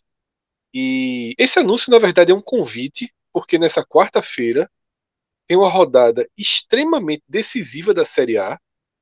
Todo o cenário de classificação, de projeções, a gente trouxe no podcast Raiz da semana passada.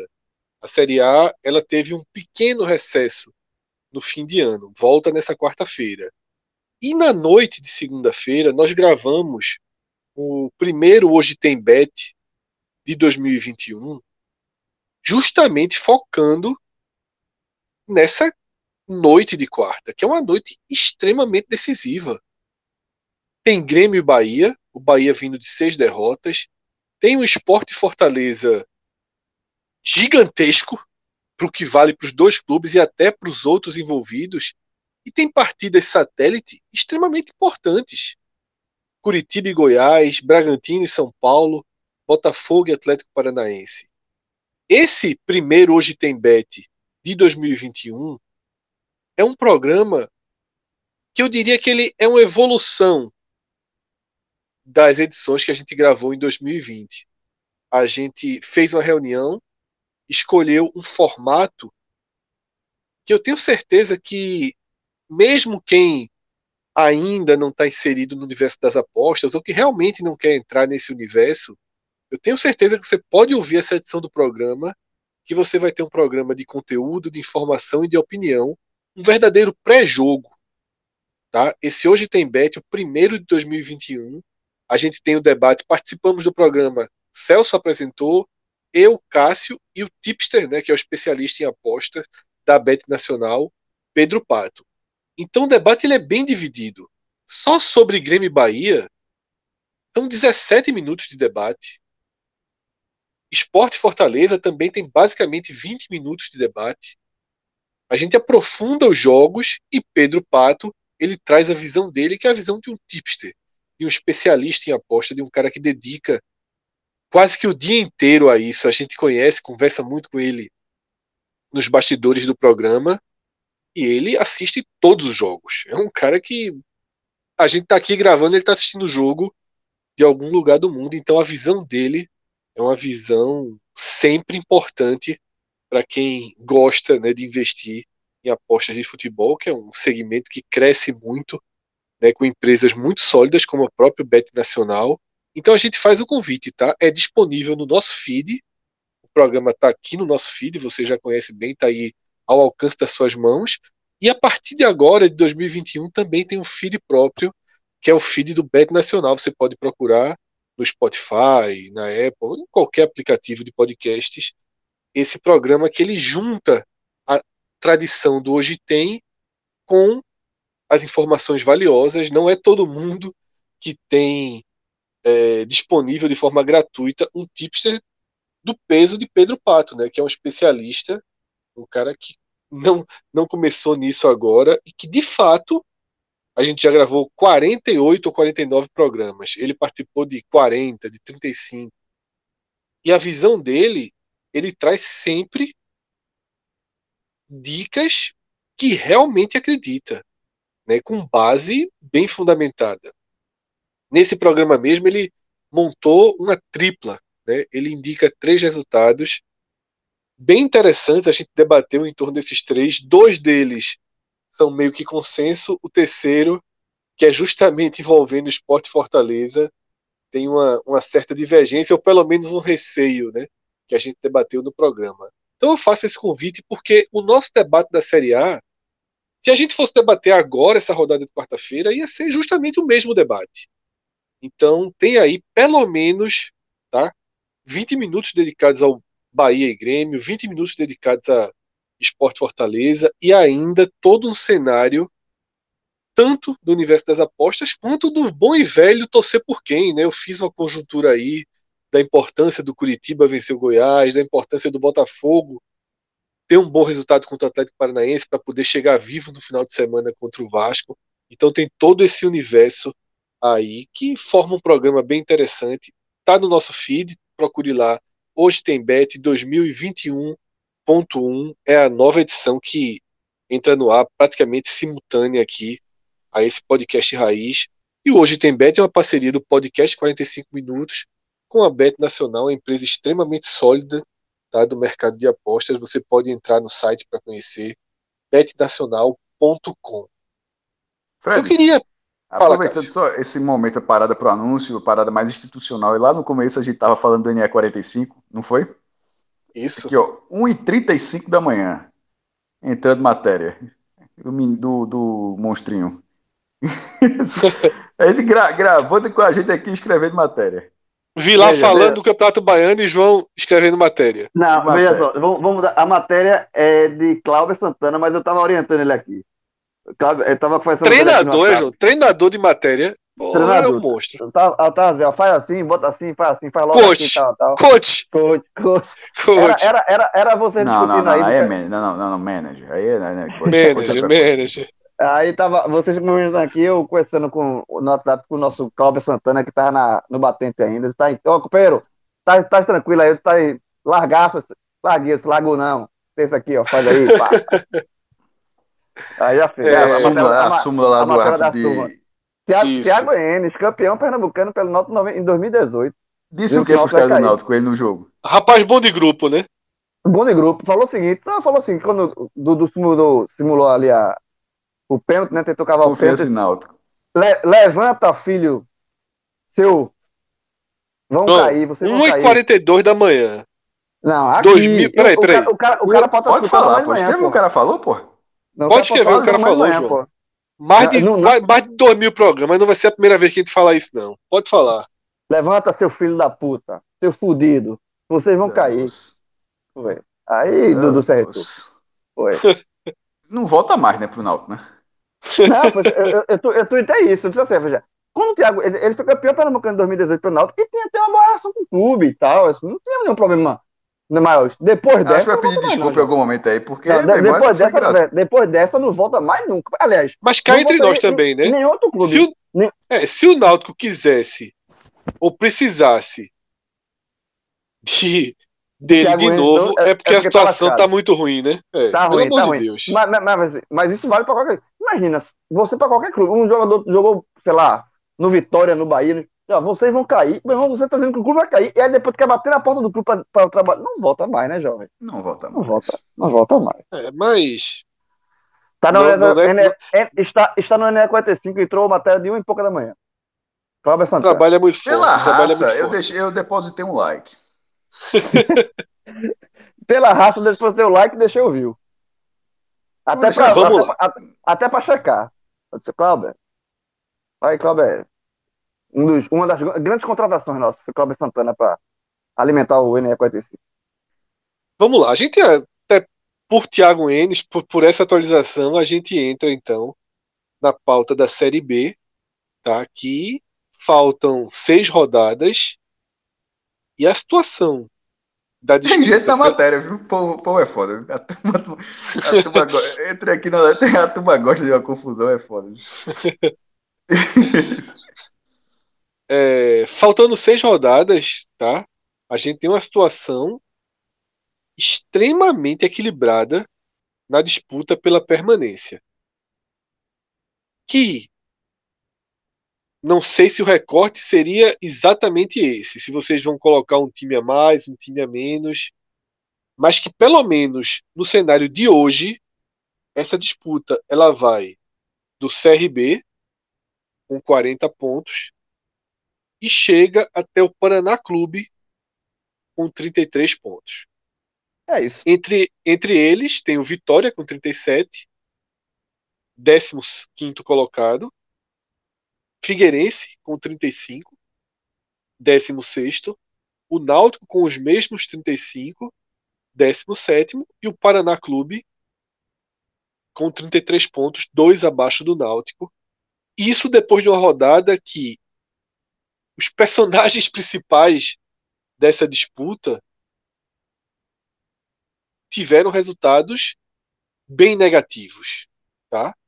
O Figueirense perde do Oeste por mais que seja um Oeste que hoje já consegue tirar alguns pontos, no cenário atual, nessa reta final, é inaceitável que o Figueirense sequer pontue, mesmo fora de casa contra o Oeste. O Vitória, que tem uma tabela pesadíssima pela frente. Pesadíssima. pesadíssima. E a gente é, pontuou. É, é, é de todas. Isso. E a gente pontuou que para ele chegar nessa tabela nessa fase da tabela, com um mínimo de proteção, ele precisaria dos três pontos em casa contra o Operário pouco interessado no campeonato. O Vitória apenas empatou. O Paraná, que tinha talvez desses jogos citados a maior obrigação de vitória, né, porque precisava se reaproximar de forma mais efetiva dessa faixa de Figueirense e de Náutico ele recebe o basicamente rebaixado Botafogo. Fica atrás do placar quase que a partida inteira e consegue um ponto. E fechando a rodada, a derrota contundente né, do Náutico para o Confiança. Ou seja, os que pontuaram, o ponto valeu muito pouco. E os outros dois derrotados congelaram congelaram esse cenário, né, João? Desses quatro que são mais diretamente envolvidos na briga, né? A exceção, você ia dizendo. É, a exceção, é, a rodada teve um, um grande vencedor, de fato, foi o Confiança. Totalmente. Porque o Confiança. Totalmente. Porque por todo esse cenário que todo mundo perdeu, perdeu pontos, Vitória empatou, Figueirense perdeu, Paraná empatou. O, o, o, teve um jogo, é, Confiança e Náutico. Se o Náutico vence, o Náutico não só sai da zona de rebaixamento, como puxa o Confiança completamente. O Confiança passaria a estar completamente imerso na, na confusão. Iam ser seis derrotas eh, seguidas do time lá de Aracaju. Ia ser é, é, um pandemônio. E aí o time consegue vencer o Náutico. Assim, e automaticamente está muito próximo de, de se acreditar sua permanência. Veja, o, tanto é que você, quando você fez o recorte, e eu concordo com o seu recorte, é do CRB para baixo. Você não, o Confiança CRB já... que também ganhou na rodada, né? Então, Exato. rodada é, perfeita para CRB e Confiança. O Confiança, ele assim, ele só volta para uma confusão se ele apagar de novo, né? Porque décimo cinco... primeiro, João. É décimo primeiro é, hoje. É, 40, então, 40, abriu, abriu é, é, sete pontos da zona de rebaixamento. Eu, eu, ele já está praticamente livre. Ele só volta se ele apagar de novo. Ele passava de novo sem vencer cinco rodadas, quatro rodadas. Mas assim, ele, ele venceu, botou a, a cabeça inteira para fora d'água, e eu acho que nesse momento o Confiança está fora dessa briga. Então o recorte é de CRB. Por causa do Náutico. Seis pontos do Náutico. É, não, Lailô. Ah, lá e Lua. Era, era, detalhe, era 12-4-3. 12 vitórias do Náutico, 4 empates e 3 vitórias do Confiança. Assim, era uma freguesia gigantesca, mas aí o Confiança ganhou nos aflitos e ganhou no Batistão, ou seja, chegou a 5 vitórias no histórico. E, ou seja, dos 7 pontos, 6, em, 6 nas costas do Náutico. Exatamente. E aí, o Náutico, na, já na próxima rodada, vai ter um outro confronto semelhante em termos de importância a esse que ele perdeu né, que é contra o Paraná. Porque se ele vence o Paraná, ele praticamente afunda o Paraná de vez. O Paraná se torna uma situação muito complicada, né? Já está é, nesse momento mais um pouco mais afastado, está dois pontos Figueirense. Então, a depender do andamento da rodada, ele, ele fica muito mais para baixo. Né? E fora que o, o, o Paraná também está encarando esse jogo com uma decisão, então você perde uma decisão, você, se o Náutico vencer, afunda o Paraná e também e, e, tem uma boa chance de sair da zona de rebaixamento. Assim, não é... só pelo Figueirense. Eu diria até que a chance maior do Náutico de sair, pelo Vitória. se vencer, é pelo Vitória. Exato, é, exatamente. Era, era a minha pergunta era essa. Minha pergunta que ia começar o debate era a seguinte. Eu não tenho a menor dúvida, eu não tenho a menor dúvida que mesmo dois pontos abaixo, tá? Dois pontos e duas posições abaixo, o Náutico ele é 17 Vitória é 15 eu não tenho a menor dúvida que a temperatura, que o termômetro de tensão de rebaixamento do Náutico hoje tem uma temperatura menor que do Vitória, justamente pelas partidas que restam. Até porque são dois clubes de tabela invertida. Ou seja, sempre que o Náutico joga em casa, o Vitória joga fora. O que é que isso significa? Que os tão propagados quatro, no... quatro jogos do Náutico em casa, dos seis que restam, lá em Salvador, chega de forma oposta. São quatro jogos fora de casa para o Vitória e dois em casa. Tá? A gente estava debatendo muito depois dessa rodada no Clube 45 os riscos dessas equipes. O foco muito nesses quatro. O CRB ele faz parte da briga, mas o foco realmente de todos acaba sendo do Vitória ao Paraná. E para mim, tá? A ordem de risco é, obviamente, Paraná Clube, segundo Vitória, terceiro Figueirense e quarto Náutico. Eu vou começar por João Vilar, porque eu queria medir a temperatura de João, porque João já oscilou bastante. Né? É um cara que a gente sabe que é, não tem uma visão muito fria, né? é mais imediatista, sempre foi, não só em relação ao Náutico, ele, ele com zona de rebaixamento, João tem uma visão muito urgente, a gente teve um longo debate é, algumas, alguns programas. Então, João, eu queria saber primeiro se você concorda com a minha afirmação de que a temperatura do Náutico de rebaixamento hoje é menor que a do Vitória. E como você enxerga essa reta final do Náutico? Onde é que pode ter uma armadilha? Né? Como é que você projeta? Tá? O Náutico escapa, você está seguro disso, você tem esperança não, disso. Qual é o termo aí que você seguro, coloca? Seguro não dá para estar, tá, né? É, eu acho que eu acho que o, o jogo do Paraná, por conta desse tropeço contra confiança, e pelas rodadas que ele tem pela frente, depois do jogo do Paraná, porque a tabela do Vitória é muito difícil, a gente já falou aqui, eu acho que é bem difícil mesmo, só que o Vitória tem dois pontos à frente do Náutico. E esses dois pontos podem fazer muita diferença no final das contas. Podem. Se, se, o Náutico, se o Náutico, veja, se, por isso que eu estou dizendo que esse jogo com o Paraná é um jogo de 600 pontos para o Náutico. Se o Náutico, porque o Náutico, se o Náutico não vence o Paraná, ele deixa o Paraná ainda se bulindo ali, corre o risco de, de ver a distância se aumentar um, a, a, da zona, o Figueirense, por exemplo, pode pontuar, e ele tem depois dois jogos muito difíceis. América, nos aflitos, só que o América busca no, o título, e Lisca quer botar esse título na, na, no currículo, Lisca não tem um grande título na, na carreira, ele precisa de um título, um título da Série B para Lisca seria importantíssimo, e o América Mineiro faz uma, tempo, uma temporada é, que merece ser coroada com o título também. Então o jogo contra o, o Náutico contra o América é dificílimo. E depois o Náutico sai para pegar ponto fora. Então, assim, é, para depois ter o refresco contra o Oeste, né? É, então, se o Náutico não vence o Paraná, ninguém perde, não vence, e aí ele corre o risco de engatar quatro jogos sem vitória. Existe esse risco. E aí desanda. É por isso que, se ele vence o Paraná, eu acho que ele ganha uma, uma, um, uma, uma cauda, um respiro, para se dar o direito a um tropeço contra o América. Se ele vence o Paraná, ele, ele, se ele fizer um ponto nos dois, nos, nas duas próximas rodadas, ele não É o jogo mais fácil, né, João? É. De todos é esses um, times é quem tem o jogo é mais muito, fácil. É, o mais, mais, é por isso que eu tô dizendo que, que é o jogo ele não pode tropeçar no mais fácil. Porque se ele, é, se ele vence o Paraná, ele afunda, mata, praticamente mata o Paraná e ganha uma gordura para fazer, sei lá, um ponto. Perde para o América e empata com a ponto preto o inverso. E mesmo se ele fizer um ponto, ele não, ele não é, fica morto. Ele, ele não morre. Agora, se ele faz. Se ele não vence o Paraná e depois só faz um ponto, aí ele se complica demais. Tá? Vai dar uma, uma, uma, uma injeção para as duas próximas rodadas dificílimas que ele vai ter para frente. É por isso que esse, essa temperatura... Eu não acho que a segunda, que o jogo contra a Ponte, ele se encaixa em dificílimo, não. Eu acho. Eu acho que João, veja só.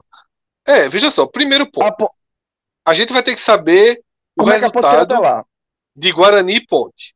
É, que é que é agora, né? É um clássico e que vai definir um deles para seguir Exato. mais ou menos na briga. Né? Uma derrota da Ponte muda completamente esse ponto náutico. Eu não consigo ver a Ponte iludida a ponto de ter uma motivação. Eu não estou dizendo que ela vai chegar e vai tirar o pé e o Náutico vai chegar dentro de Campinas e vai ganhar o jogo. A ponte é. tem Guarani e depois tem um se ele vê o Guarani tem outro confronto direto, processo que é o Cuiabá em casa. Aí Isso. tem Cuiabá e Náutico. Isso. Esse jogo, esse jogo pode chegar. Esse jogo pode ser. Mas o Guarani, o Guarani, esse programa vai. E pode ser pesadíssimo, dificílimo. É, não, total. O Guarani, esse programa vence rapidamente, né? Porque o Guarani já é nessa terça-feira, é o jogo que abre a, a rodada, Guarani Ponte. Mas o Guarani é favorito. O Guarani é uma curva muito ascendente. Repetindo o América Mineiro do ano passado, né? Muito parecida a caminhada com o mesmo treinador. Então, assim, é, considerar esse jogo da ponte dificílimo hoje é uma, é uma projeção excessivamente pessimista, tá? Porque na minha visão, João, o Náutico tem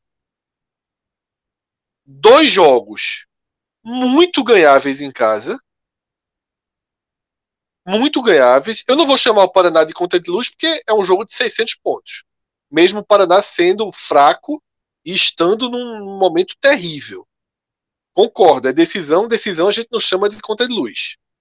O jogo do Oeste é uma conta de luz. É. Agora, o Náutico tem duas partidas, é, é assim como eu enxergo a tabela do Náutico. Não, não sei se vocês vão concordar. Duas partidas fáceis em casa, duas partidas pesadíssimas em casa, pesadíssimas, América Porque o cenário, o cenário do CSA estar na briga é muito real. Muito real. Na última CSA, rodada. A, a, a, chance do CSA, ele tá.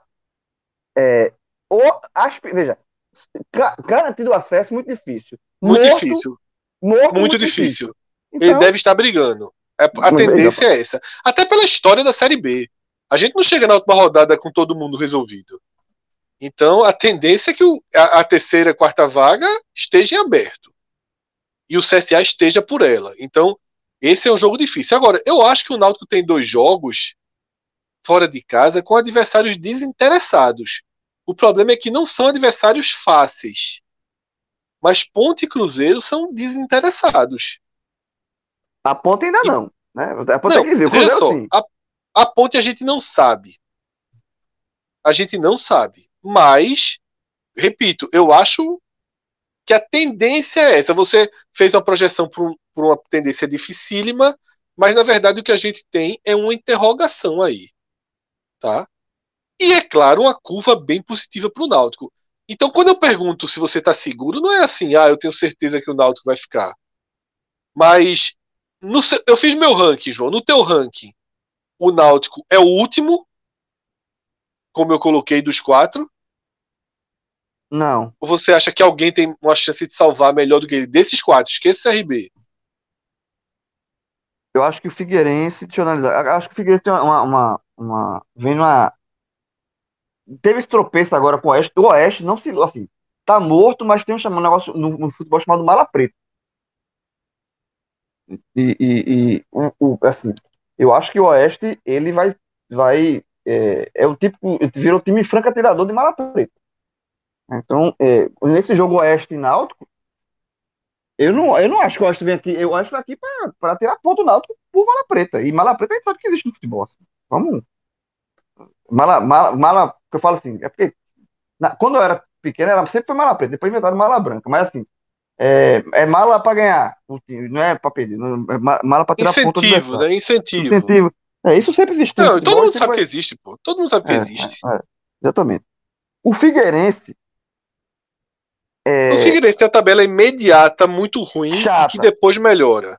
É, ele pega CSA nessa briga. Agora, pesadíssimo e fora. Chape fora. É, ainda é que seja em Santa Catarina, mas é, é, é, é fora, né? É uma viagem. É, na, é na Arena Condá, né? Na Arena Condá, exatamente. E, ele é acostumado com a Arena Condá mais do que o Náutico, mais do que, mais que todo mundo. Porque joga todo ano lá. Exatamente. Mas, mas é o Chapecoense é menos time, também. né? É, o que, o que, o que vale para o América vale para o Chapecoense. Isso. Aí depois a Ainda mais em casa. É. Então, assim, eu, eu, acho que a tabela, eu acho que de todas a tabela mais difícil é a do Vitória. Que a gente vai entrar nela já já com, Vita, com Vilar nos conduzindo. É. Então, assim, eu, eu, acho que eu acho que o Paraná é o mais, é o mais factível de, de queda. O, Vi, o Vitória tem esses dois pontos que podem fazer muita diferença. E Figueirense e Náutico então, eu, eu acho que o Náutico depende muito desse jogo do Paraná, Fred. Muito. Se o Náutico vence, se o Náutico, se o Náutico vence, o, Náutico vence o Paraná, ele abre, ele ah. abre um horizonte legal. É, é Mas é falei, é bem favorito, abre, né, João? É, é bem, é, é bem, favorito. favorito. Então agora, só vai ganhar em casa. Vai, agora, agora vai todo. É, mas tem, tem uns problemas também, né? Tem, vai sem a defesa inteira, praticamente, reserva. Sim. Tem Hélio, mais uma vez, porque Hélio não vai para o campo, porque convém, e Hélio fez muita diferença. Na, é, é, você não tem Hélio dos Anjos, que, é um, que existe perfil de treinador. Né? Tem o treinador que é mais quieto, mais calado, é, e quando não vai para campo, o time já está acostumado com aquele. Talvez não sinta. O Hélio é um cara elétrico no, no campo, no, no beira do caminho, e quando você perde isso, pode ter sido só impressão, assim, só um, um, uma coincidência, mas o, o, time entrou muito apagado. E eu acho que o time sentiu a ausência de Hélio e vai sentir de novo. E ele não vai treinar o time, não vai treinar uma zaga, que ele vai ter que mudar uma zaga completa. Ele só vai ter camutanga de zagueiro é, titular, porque o zagueiro reserva, o zagueiro e ainda tem... foi expulso, os dois Isso. laterais estão suspensos, o, o zagueiro está suspenso, então ele não, ele vai ter que mudar uma, uma a Náutico vai ter que ir com uma zaga completamente diferente, sem o treinador. Não, mas assim tem Ronaldo Alves. João, tá, tá... É, não, o Ronaldo Alves tá, tava, não, muito parado, tava, né? Tá parado, levinho de lesão e e os dois laterais Agora, reservas. E ainda tem mais uma rodada de exame, né, João? Porque há um risco de uma contaminação também, né, que apareça nesse próxima, nessa próxima rodada de exames, né? Aparece. Afinal, afinal, essa já trouxe Hélio, já trouxe Dadá. Exatamente. E sempre que isso acontece, você acaba ficando com um risco maior, né, de ter uma maior, contaminação. Porque exatamente, porque acho que tá sempre junto ali, tem... É, natural. O, o, o é, veja só, é, é, isso é, é o clássico é. da Covid-19. É o clássico. Ela se ramifica no, nos ambientes de trabalho, de lazer, de família, Lógico. convive e juntos, é, transmite, é, né? E, e, e, ele, e o assistente é justamente o filho. Então, assim, é, é, claro que o filho ia ter também. O filho, o filho chegou a viajar para Aracaju, que o teste dele, mas em Aracaju ele começou a ter sintoma, né? Dor de cabeça, febre. Porra, o, cara, aí... o pai tá, o pai, o pai, o pai tá com Covid. O cara passou festa de Natal e ano novo com o pai, obviamente. É óbvio que ele pegou. E aí, João, é tudo que a gente sempre falou, né? Ou seja, um cara vai pro avião, com Covid, né? Além do outra, risco de, de, transmitir para os jogadores, todo o processo de um aeroporto, né? Que aí você acaba contaminando uma aeromoça, que acaba, que acaba contaminando a mãe da aeromoça, a prima. É. é, é aquilo que a gente tanto, tanto que a gente falou, né? E, e é. isso foi jogou para cima, deixa para lá e segue o jogo. Detalhe, eu fui muito contra, eu fui muito contra que esse campeonato brasileiro acontecesse com essas viagens. Eu acho que até era possível se pensar numa forma de manter o calendário, mas com essas viagens, teve um momento que a pandemia meio que se equacionou no país, mas agora voltou de novo. É, é muito difícil. E, e, assim, e veja só, veja, veja que, qual o risco do grupo, do Náutico, tá, a, ter um surto de Covid numa reta final. Por quê? Ele se contaminou, foi afastado. Mas o, o, o assistente, que é seu filho, Exatamente, passou a semana tá, toda. Tá tava, na, na, tava no, foi no ônibus com os jogadores, tá no hotel com os jogadores. Porra, a, a chance dele ter contaminado muitos jogadores é gigantesca. Então a chance dos, no, nos próximos testes de Covid o Náutico ter um surto é gigantesca. E aí, meu velho, aí é uma time que você, assim, é, aí entra naquela é, naquela temporada típica, você, você perde Faltando seis jogos, né? Então, imagina, é, exatamente. É o que Fortaleza vai passar agora com o Sport, por exemplo. Então, é um jogo, você tem um jogo importante com podendo o Náutico, sei lá, perder seis jogadores, sete jogadores, oito jogadores por causa de um surto. Tem um cara que está contaminado, que viajou com o grupo, que está no hotel, que está no, no, ônibus. É, tem, esse, tem todo esse detalhe. A gente vai ver nos próximos dias aí. Isso, inclusive, é, você citou Fortaleza, é muito importante isso. Fortaleza foi o primeiro a divulgar, porque houve um vazamento e o jornal O Povo trouxe essa informação. Né? Fez, houve uma nova bateria de exames no Fortaleza que até ampliou o número. Agora, o esporte mesmo, que enfrenta o Fortaleza, quando você estiver ouvindo esse programa, possivelmente já tem a resposta, mas havia uma expectativa para o resultado na terça-feira. Porque quando estoura em um clube, você já abre o radar para uma tendência. Os clubes de futebol eles testam duas vezes por semana, às vezes três.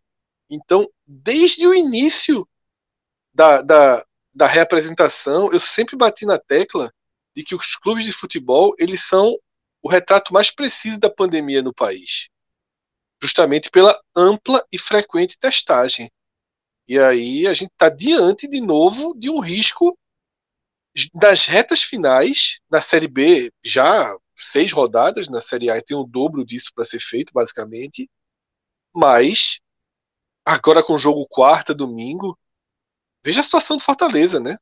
Dez jogadores que nós não sabemos quem são, que já estão fora de duas partidas contra o Sport e contra o Grêmio. Isso, se acontecer na Série B, como, como a gente acabou de debater, é quase que um, um strike nas possibilidades, mas é o campeonato que todo mundo assinou, que todo mundo é, topou participar e agora é o bom e velho tarde demais, né? A gente que arque com as consequências, o país que arque com as consequências, é, e vai muito além do futebol. Vilar, a hora do seu termômetro, da sua. de como você enxerga o Vitória nessa reta final. Nervoso, velho. Veja só, a gente muito, falou né? aqui que. Muito, muito, muito, muito mesmo. Veja só, a gente falou que o Confiança foi o maior vencedor né, da rodada. Eu considero o Vitória o maior perdedor da rodada, assim, disparado. Por quê? Se você for reparar nessa rodada, o único desses times que estava diretamente na briga, né? Náutico, CRB, CRB não, mas é, CRB também, Náutico, é, Figueirense, Paraná, esses times que a gente está discutindo aqui, o único que. Paraná não, mas Figueirense, Náutico e CRB, o único que estava disputando o jogo em casa era o Vitória. Entende? O Náutico ia jogar fora, o Figueirense jogou fora. Então, quem ia jogar em casa era o Vitória. E esse jogo, ele era muito importante. Chegou até um momento, Fred, que eu comecei a pensar e lancei a bola de talvez o Vitória começar a mirar no confiança. Porque do único, os únicos times, né, desses times que estão brigando contra o rebaixamento, confiança parece ter se livrado agora. Mas o único time que tava que tem uma sequência difícil também de vai pegar os dois líderes, né, os, os dois times que estão tatorando na Série B, são Vitória e Confiança. Confiança tem uma tabela difícil porque ele pega América e Chapecoense nas duas últimas rodadas. E a Série B está desenhando, até porque está empatada nesse momento, para que América e Chapecoense briguem pelo título até, até o final, até a reta final do mesmo, assim, até as duas últimas rodadas. Então, é, eu cheguei até a pensar que de repente era interessante para o Vitória, mirando inclusive a sequência de confiança, né, que vinha confiança, confiança vinha muito mal, então poderia demorar para se restabelecer. Se perdesse hoje para o Náutico, não sei nem se manteria o técnico Daniel Paulista, apesar dele ter uma, um bom um bom respaldo lá na equipe. Mas seis derrotas seguidas, né? Se perdesse para o Náutico, ia poder perder técnico, ia secar a loucura. Então, o confiança ia demorar para se recuperar, e quando se recuperasse, ia pegar América Mineiro e Chapecoense pela frente ainda. Então, até cheguei a pensar que confiança poderia ser um, um adversário ao alcance do Vitória. Seria interessante para todo mundo, na verdade, que está na briga, que confiança entrasse por conta dessa, dessa coincidência de pegar o, o América e o, Chapeco, e, a, e o Chapecoense na reta final do campeonato.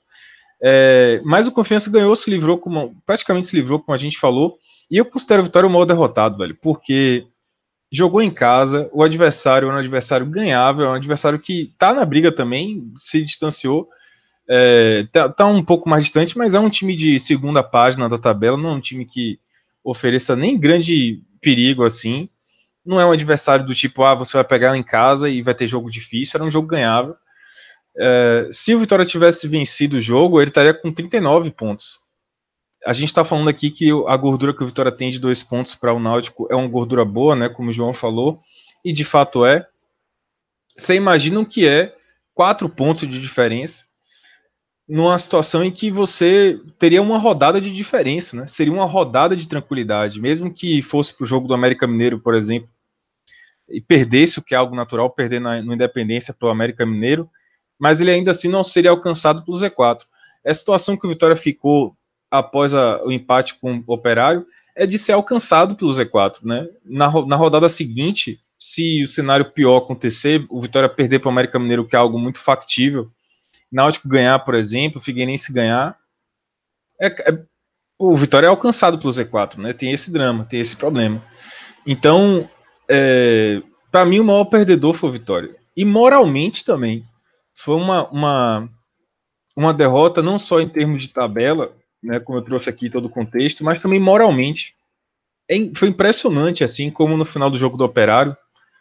Não sei se o pessoal assistiu, mas o clima depois do jogo assim era um clima de derrota mesmo, um clima de, de uma sensação meio trágica assim na, dos jogadores em si. Sabe aquele sentimento de que a galera tava largando já, do tipo, putz, é, pensar o que, é que a, gente, a gente vai fazer na próxima temporada aqui, onde é que a gente vai jogar, porque é, o sentimento, eu, eu não vi ainda, não tinha visto ainda o Vitória perdendo o jogo, nem mesmo perdendo, né, já que empatou, então nem mesmo perdendo eu vi um sentimento tão de velório, né, é aquele sentimento realmente de já era, não tem mais força para lutar, como aconteceu depois do jogo do Operário. Foi muito, talvez o jeito como aconteceu, né, a Vitória saiu na frente muito rapidamente do jogo, ter sofrido empate logo depois. Depois não conseguiu sequer assustar o operário, ficou o tempo todo sem criar chance de, de, de desempatar o jogo. Então houve um clima muito negativo. E eu chamo a atenção que de todos esses times que, que a gente citou aqui, que a gente está trabalhando, CRB, Náutico, Figueirense, o Vitória é o único que tem mais jogos fora de casa, nesses seis jogos finais, do que em casa. É, o Vitória tem quatro jogos fora de casa, como a gente já falou, e dois em casa, dois no Barradão. Ele é o único. Os outros times têm, no caso do Náutico, tem quatro em casa, dois fora. E a maioria dos times tem três e três. É uma situação dividida. É, três em casa, três fora. O Vitória é o único que vai jogar quatro fora. Isso é muito negativo, porque é, o Vitória só tem uma vitória fora de casa até agora na Série B. É um time que não sabe jogar fora do Barradão. No Barradão já tem muita dificuldade. Fora dele tem sido muito pior, muito pior. Foi o ano inteiro, né? A Série B inteira sem ganhar fora, só veio ganhar contra o Paraná em, no... em dezembro agora, no, no começo de dezembro. Né? Ganhou até de maneira contundente com a goleada de 4 a 1 mas ganhou assim muito recentemente, já no final do campeonato, já na reta final, e no momento em que o Paraná desligou, né? Foi naquela desligada que o Paraná deu. Mas é um time que não dá para confiar jogando fora de casa. Então são quatro jogos fora de casa, é o único time que tem essa sequência. E justamente nesse, nessa fase que o Vitória vai pegar, eu volto, eu, eu acho que é importante trazer para o debate. Essa sequência que o Vitória vai ter pela frente foi justamente a sequência que o Vitória desligou completamente no primeiro turno. É, o jogo do América Mineiro, por exemplo, foi o jogo em que Bruno Pivetti foi demitido. O jogo que o Vitória perdeu em casa. É, o jogo do Havaí, o Vitória perdeu em casa também. E logo, logo na sequência, na estreia de Barroca. E Barroca ficou vários jogos sem ganhar, só foi ganhar contra o Figueirense já pelo segundo turno. Então essa reta final do Vitória no primeiro turno foi muito difícil. Foi, foi o pior momento do Vitória na, na Série B, né? Tirando o atual, mas foi o pior momento ali, porque foi o momento que o Vitória deixou de ser um time de meio de tabela para ser um time de, de rebaixamento. então foi, foi esse estrago foi feito nesse, nesses adversários, contra esses adversários. E para mim é muito importante isso, é, pegando aqui rapidamente a pontuação do Vitória, são 37 pontos. Para chegar a 45, que é o número mágico, né? O Vitória precisa somar 8 pontos. Se você for considerar que o Vitória só tem dois jogos fora de dentro de casa, desculpa, só dois jogos dentro de casa, ele não depende mais do fator casa. Para um time que não consegue ganhar fora, isso é muito relevante. Eu vou, eu vou aliviar sua barra um pouquinho, Vitor. Considerando hoje a margem do 17, assim, pegar a campanha 17 e botar um ponto à frente, é, projetando para a 38 rodada, hoje está em 43 pontos a margem. Então, no caso, o Vitória. Ah, ainda fizer... assim. Não, aí tem que vencer o... os dois jogos em casa. É, tem que ganhar os dois jogos em casa. Pelo saldo, é, veja só, todo mundo tá parecido, né? Tá todo mundo ali na faixa das 8 mas, 8 fica, mas fica na conta, na conta, na conta, né? É contar que... muito com a projeção. Não, fica na, veja, fica na conta, na, claro que fica na conta, na conta, mas é a conta de hoje. assim, e, vai, é. e, mudou. A, a, rodada passada era, era, até, mas, era 44, caiu porque tanto Figueirense quanto Náutico perderam. Eles tinham, ou seja, eles têm 35 pontos em 32 rodadas. Na rodada anterior, eles tinham 35 pontos em 31 rodadas, ou seja, o percentual, o aproveitamento na, na rodada passada era melhor, estava em 44, caiu para 43. É, e agora os dois voltam a jogar em casa. Mas assim, que, só queria dizer que o, o cenário atual seria de 43, embora a, a, o número de 44, 45, pela reação de Figueirense e Náutico, talvez, e, e, não foi só de um, né? Porque se for só de um, a zona de rebaixamento seria fechada com, quatro, com os quatro lá embaixo, mas como está sendo de dois, um deles no limite do Z4, o Z4 vai subir, esses, eles estão puxando o Z4 para cima.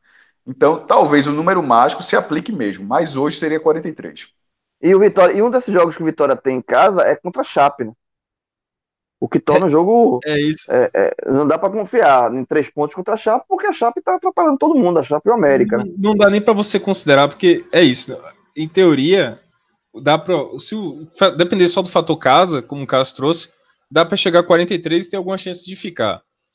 Mas o problema é que um desses jogos em casa é contra a Chapecoense, amigo. E, mas, e... mas, a última, mas tem um jogo as duas últimas rodadas do Vitória são factíveis de seis pontos. Mas eu acho chegar, que o 43 por Vitória. Tem que saber como é que vai chegar lá, né? É, exatamente. O 43 por Vitória é factível. O problema é que os pontos estão muito distantes, estão na 37 e 38 rodadas. É. Eu também acho. Eu, tava, eu, eu acho exatamente isso. Eu acho que a obrigação do Vitória na tabela que tem pela frente, nesses próximos seis jogos, obrigação, obrigação mesmo, eu digo assim, jogo que é pontuável, que nem era esse do, do Operário, né? Pela tabela, pela circunstância. São os dois últimos, porque pega o Botafogo em casa, e aí é, pelo amor de Deus, é conta de luz aí, tem que fazer. E tem que pegar o. E vai pegar o Brasil de Pelota já desinteressado, já de férias, né? Fora de casa, ainda que seja no, no Bento de Freitas lá, um jogo difícil pra caramba, mas assim, jogo difícil, mas time descompromissado e vitória nervoso. O problema é que a sequência dos quatro jogos seguintes são muito pesados, velho. É, muito aliviou pesados. Um pouco, Anteriores, um pouco na verdade. Havaí, né? É, aliviou um pouco o Havaí. Veja, o, jogo, o próximo jogo é um ponto para comemorar demais contra o América Mineiro. Eu conto zero aqui. Tá? Porque o América Mineiro é isso que eu, eu falei, como eu analisei com o Naldo. É time que tá buscando o título e não vai dar mole. Então, assim, não conto com os pontos contra o América Mineiro.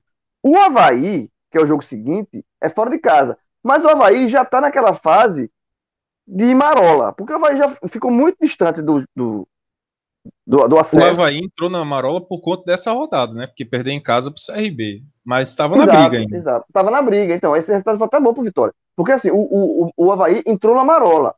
Então, assim, não é que torne o jogo O jogo é fora de casa, o jogo é complicado, a Vitória tem todo esse histórico negativo fora de casa. Só que não, deixou de. É, o, o, nível de dificuldade diminuiu um pouco, porque o Havaí podia chegar aqui trincado, mas vai chegar assim, tranquilo, sabe? É um jogo. E, fute, e futebol, motivação em futebol é tudo. Tudo. Quantas vezes você vê um time tecnicamente inferior, mas muito motivado por, pela briga sua, contra o rebaixamento, até por mala preta, como eu acabei de falar, por incentivo financeiro, que é o caso do Oeste, contra o outro que já está ali de férias. Está contando os dias para sair, para. Que na verdade nem vai ter férias esse ano. Mas assim. É, na Série B ainda vai ter umas férias. É, vai ter um mês. Então, tá olhando um, um, mês de férias. Porque esse jogo do Havaí, pro Havaí, vale muito pouco já o campeonato. Então, aliviou um pouco a barra. Mas aí depois vem dois jogos em sequência. Pega a Chapecoense, que é a mesma situação do América, e o Guarani, que eu acredito que vai chegar ainda aqui vivo. O problema, João, é que eu não sei até que ponto o Vitória tem essa motivação, entende? Eu reconheço que você falou, de fato, o Havaí vai chegar sem a motivação. O problema é que o Vitória não tem a motivação para bater de frente com o Havaí. Né? O Havaí, mesmo desligado já do campeonato, já sem. sem até porque ele vai jogar antes, né? Agora, lá, se não tem a motivação, tá rebaixado, né? Mas é isso, é isso. Cara, é o que eu tava falando, assim, o, eu senti o, o jogo do Operário, o clima, muito pesado depois do Barradão, muito pesado. A entrevista de Rodrigo, pós-jogo, do técnico, foi assim, assim, ele não sabia o que dizer, ele não tinha explicação. O jogo do o resultado do Operário foi muito pesado pro moral do Vitória, muito pesado, porque é o que eu falei, o Vitória tinha três jogos em casa, até antes, né? Em 2021 eram três jogos em casa. Se ele fizesse o, a obrigação mínima dele era ganhar do Operário em casa e ganhar do Botafogo. Empatou com o Operário. Então, necessariamente ele vai ter que pontuar fora de casa. Necessariamente, porque a Chapecoense no Barradão não tem, não tem condição. E o Vitória é uma lástima fora de casa, uma lástima como visitante. Então, eu acho que o grande, a minha grande preocupação, e eu acho que para o torcedor do Vitória também, é que é, você pode tirar qualquer argumento para defender. Ah, o Vitória tem um jogo contra o Havaí que o Havaí já vai estar despressurizado. Ah, o, o Vitória vai, vai pegar o mesmo Botafogo em casa. É inacreditável. Assim. Esse, esse Vitória que está em campo hoje, que vai entrar em campo hoje, é um Vitória sem nenhuma garra, sem nenhuma. Nenhum, assim, sem energia mesmo. É um clube que, que entrou no Barradão com um fiapo de esperança assim de retomar porque, veja, 2021 começou com técnico novo, né? Rodrigo efetivado, até com camisa nova, velho. Estrearam em Choval no jogo contra, contra o Operário. Camisa nova que todo mundo elogiou, adorou a campanha de lançamento. Ano novo, né? Tem sempre aquela motivação. E os problemas foram iguais. O resultado foi igual. Um empate horroroso com um time que era completamente ganhável em casa. Isso abalou demais a moral. Eu nunca vi um clima tão de velório no Barradão como o jogo depois do jogo do Operário jogadores assim, você via no semblante dos jogadores do próprio Wallace, que é o jogador mais ligado com a equipe, assim, é um jogador que surgiu no Vitória, base do Vitória, que deu bronca em bocão durante o jogo, dando entrevista após o jogo, ele é abatido, completamente abatido. Então, é, é difícil achar que o Vitória vai ter a garra suficiente para é, arrancar é, Eu acho que vai, eu acho que vai, Vila. Pelo menos para lutar. Eu não vejo assim, por mais desolador que seja, eu acho que o Vitória, assim, até esse, essa sensação que você passa, sabe? De ter sentido muito o resultado. Veja, pior seria se tivesse com um sorrisinho ou com. Ah, a gente resolve. Eu acho que sentir muito o resultado mostra pelo menos alguma, alguma imersão, tá? Eu acho que o Vitória, o, o pior momento dele aconteceu não por acaso nas mãos de Mazola, né? não por acaso, porque é um treinador inaceitável, inaceitável. Desmotivador. É, só que é um cara desagregador também. É um cara que não traz nada de positivo, sabe? Divisão de futebol nenhuma, péssimo de grupo, não traz nada assim. É uma invenção de Paulo Carneiro que jogou Vitória para esse buraco. E Mazola comandou o time justamente no momento em que o Vitória flertava com a Marola. uma boa sequência ali, o Vitória já seria um dos times agora que a gente chama de férias. O Vitória era para ter hoje seus 42 pontos, 43 pontos. É para ser um time cumprindo tabela no campeonato. E eu até acho que, de certa forma, se pensou um pouco nisso, né? Ah, não, já não cai mais. Inexplicável, tá? E eu acho que agora o Vitória ele tem esse dano em relação a Figueirense Náutico, que é justamente a curva oposta.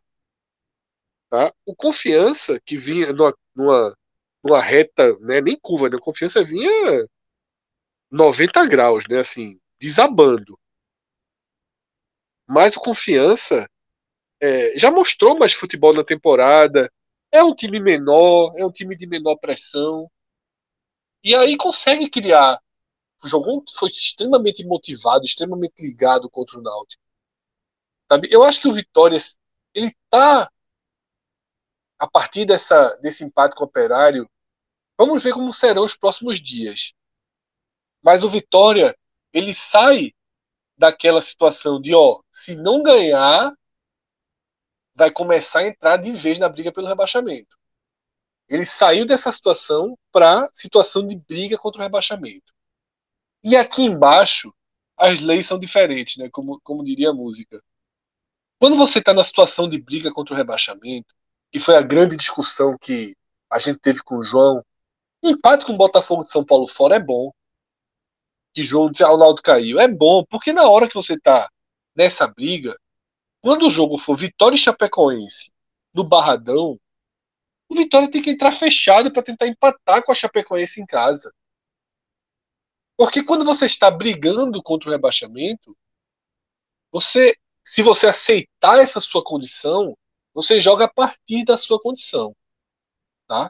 Eu acho que é isso que Figueirense, que Náutico viraram a chave lá atrás, né, e tiveram até força, porque na Série B é mais fácil você virar a chave e colher mais resultados. Mas é isso que, que ligou o instinto de sobrevivência. Eu acho que o Vitória ainda não acionou o instinto de sobrevivência. É, eu, eu, acho que foi o baque do resultado, mas passado o tempo, assim, representação e tal, e acho que, eu acho que dá pra. E você olhar a tabela. É exatamente, João. É o instinto de sobrevivência. Dá, é, é, não tá. Hoje é, o Vitória tá, tá com aquela tá sensação que o Náutico já teve. Veja, veja. O, o, Para, o Paraná, velho, esse, é, pronto, o Paraná Tá quase isso. Se o Paraná. É isso que eu o Paraná, se o Paraná perder o Náutico, aí eu acho que abate. Aí eu disse, ó, O Paraná, mais... João, só não, só não tá se sentindo rebaixado por esse empate por dois motivos. Um, ninguém ganhou. Direto, e, e dois, direto. já é agora o confronto direto. Exatamente.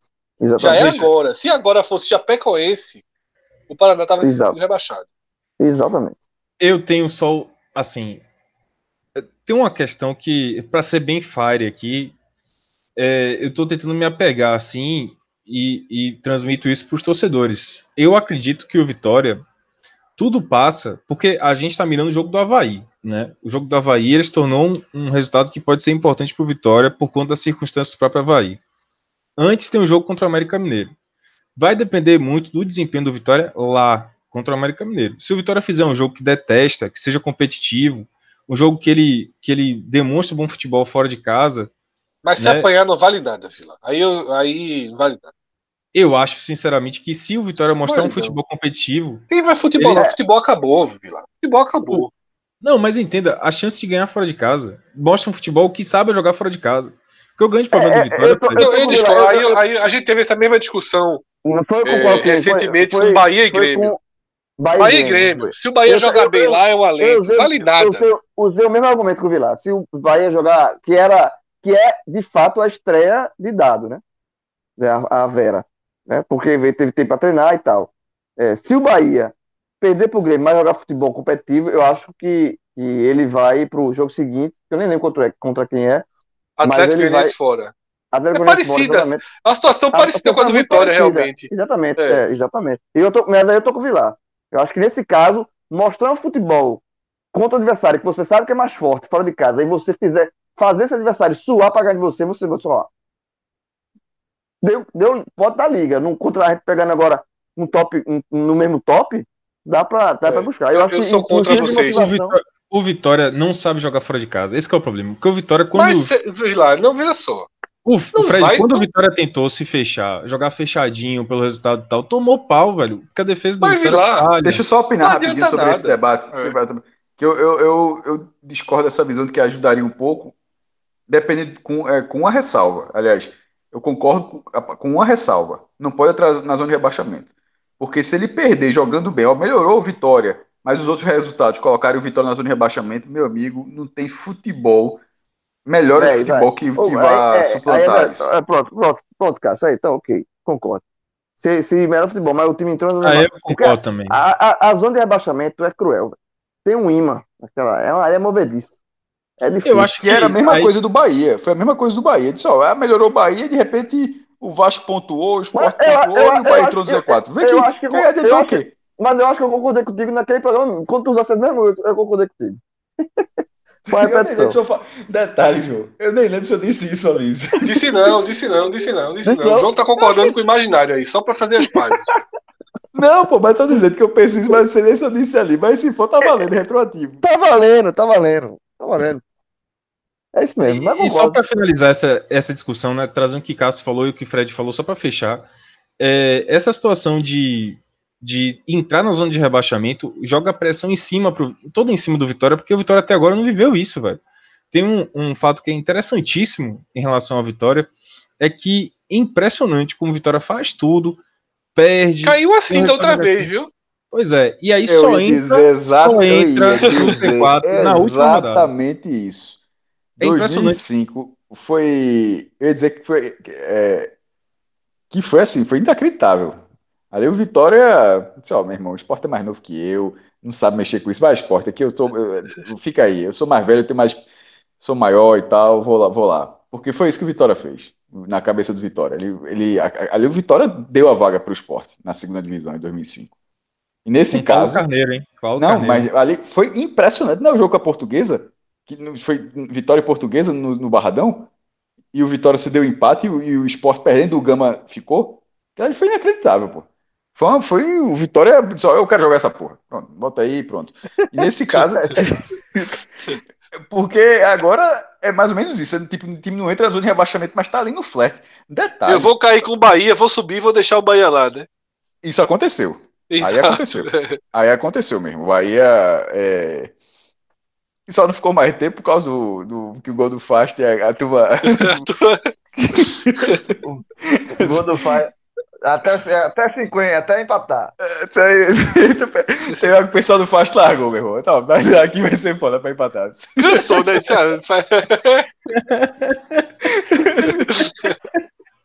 Um, é, tô brincando. O cara, o cara não, eu tô brincando, até, mas assim, os vi... mas assim, tô obviamente brincando futebol. Mas o vídeo da torcida do Bahia comemorando esse gol do Fast é fantástico. Tem, tem um bocado de vídeo disso no, no YouTube. Mas enfim, é... nessa situação do Vitória, voltando agora para 2020, até porque eu gosto da resenha de 2005, mas é... voltando para 2020, o. Não, pô, não, de contar essa, essa, essa, essa história toda o Vitória, ele chegou a se distanciar da zona de rebaixamento. É um absurdo. Aliás, mas foi o período do Mazola, né? Se o Vitória tava não, mal, então, mas aí caiu. Tipo, o Vitória, o Vitória na Série B, ela, ela, ela, ela, o Vitória, o Vitória na Série B, ela, ele adora a confusão. Ele teve mas não, mas, mas ele chegou a se distanciar, pô. É, Esse, ele, tá, então. ele tá flertando dessa forma agora, e, e, faltando seis rodadas, e tendo quatro jogos fora em seis. Meu amigo, veja só. É porque a gente está muito a gente aqui estava analisando o, o Náutico, né, no viagem era Náutico Figueirense, Náutico Figueirense, Náutico Figueirense com o Paraná sendo ali um, uma, uma, uma, figura complementar nessa situação, o Vitória está entrando batendo na mesa, porra. De, de protagonista dessa briga Não, aí, velho. O Vitória perdeu alguns jogos inacreditáveis. A derrota que ele teve por confiança no Barradão foi inacreditável. Inacreditável. E, é, e pro Oeste, é, pô, e pro Oeste. E pro Oeste também, com um pênalti ridículo. Então, assim, mas o, o, o do confiança foi, é, é, foi justamente, justamente isso que você falou, Cássio. Assim, ó, velho, porque se vence aquele jogo, não, vou, vou dar, respirar. Eu, não, eu quero não, velho, eu quero ficar aqui no Buruçu, eu gosto daqui, eu gosto desse aperreio.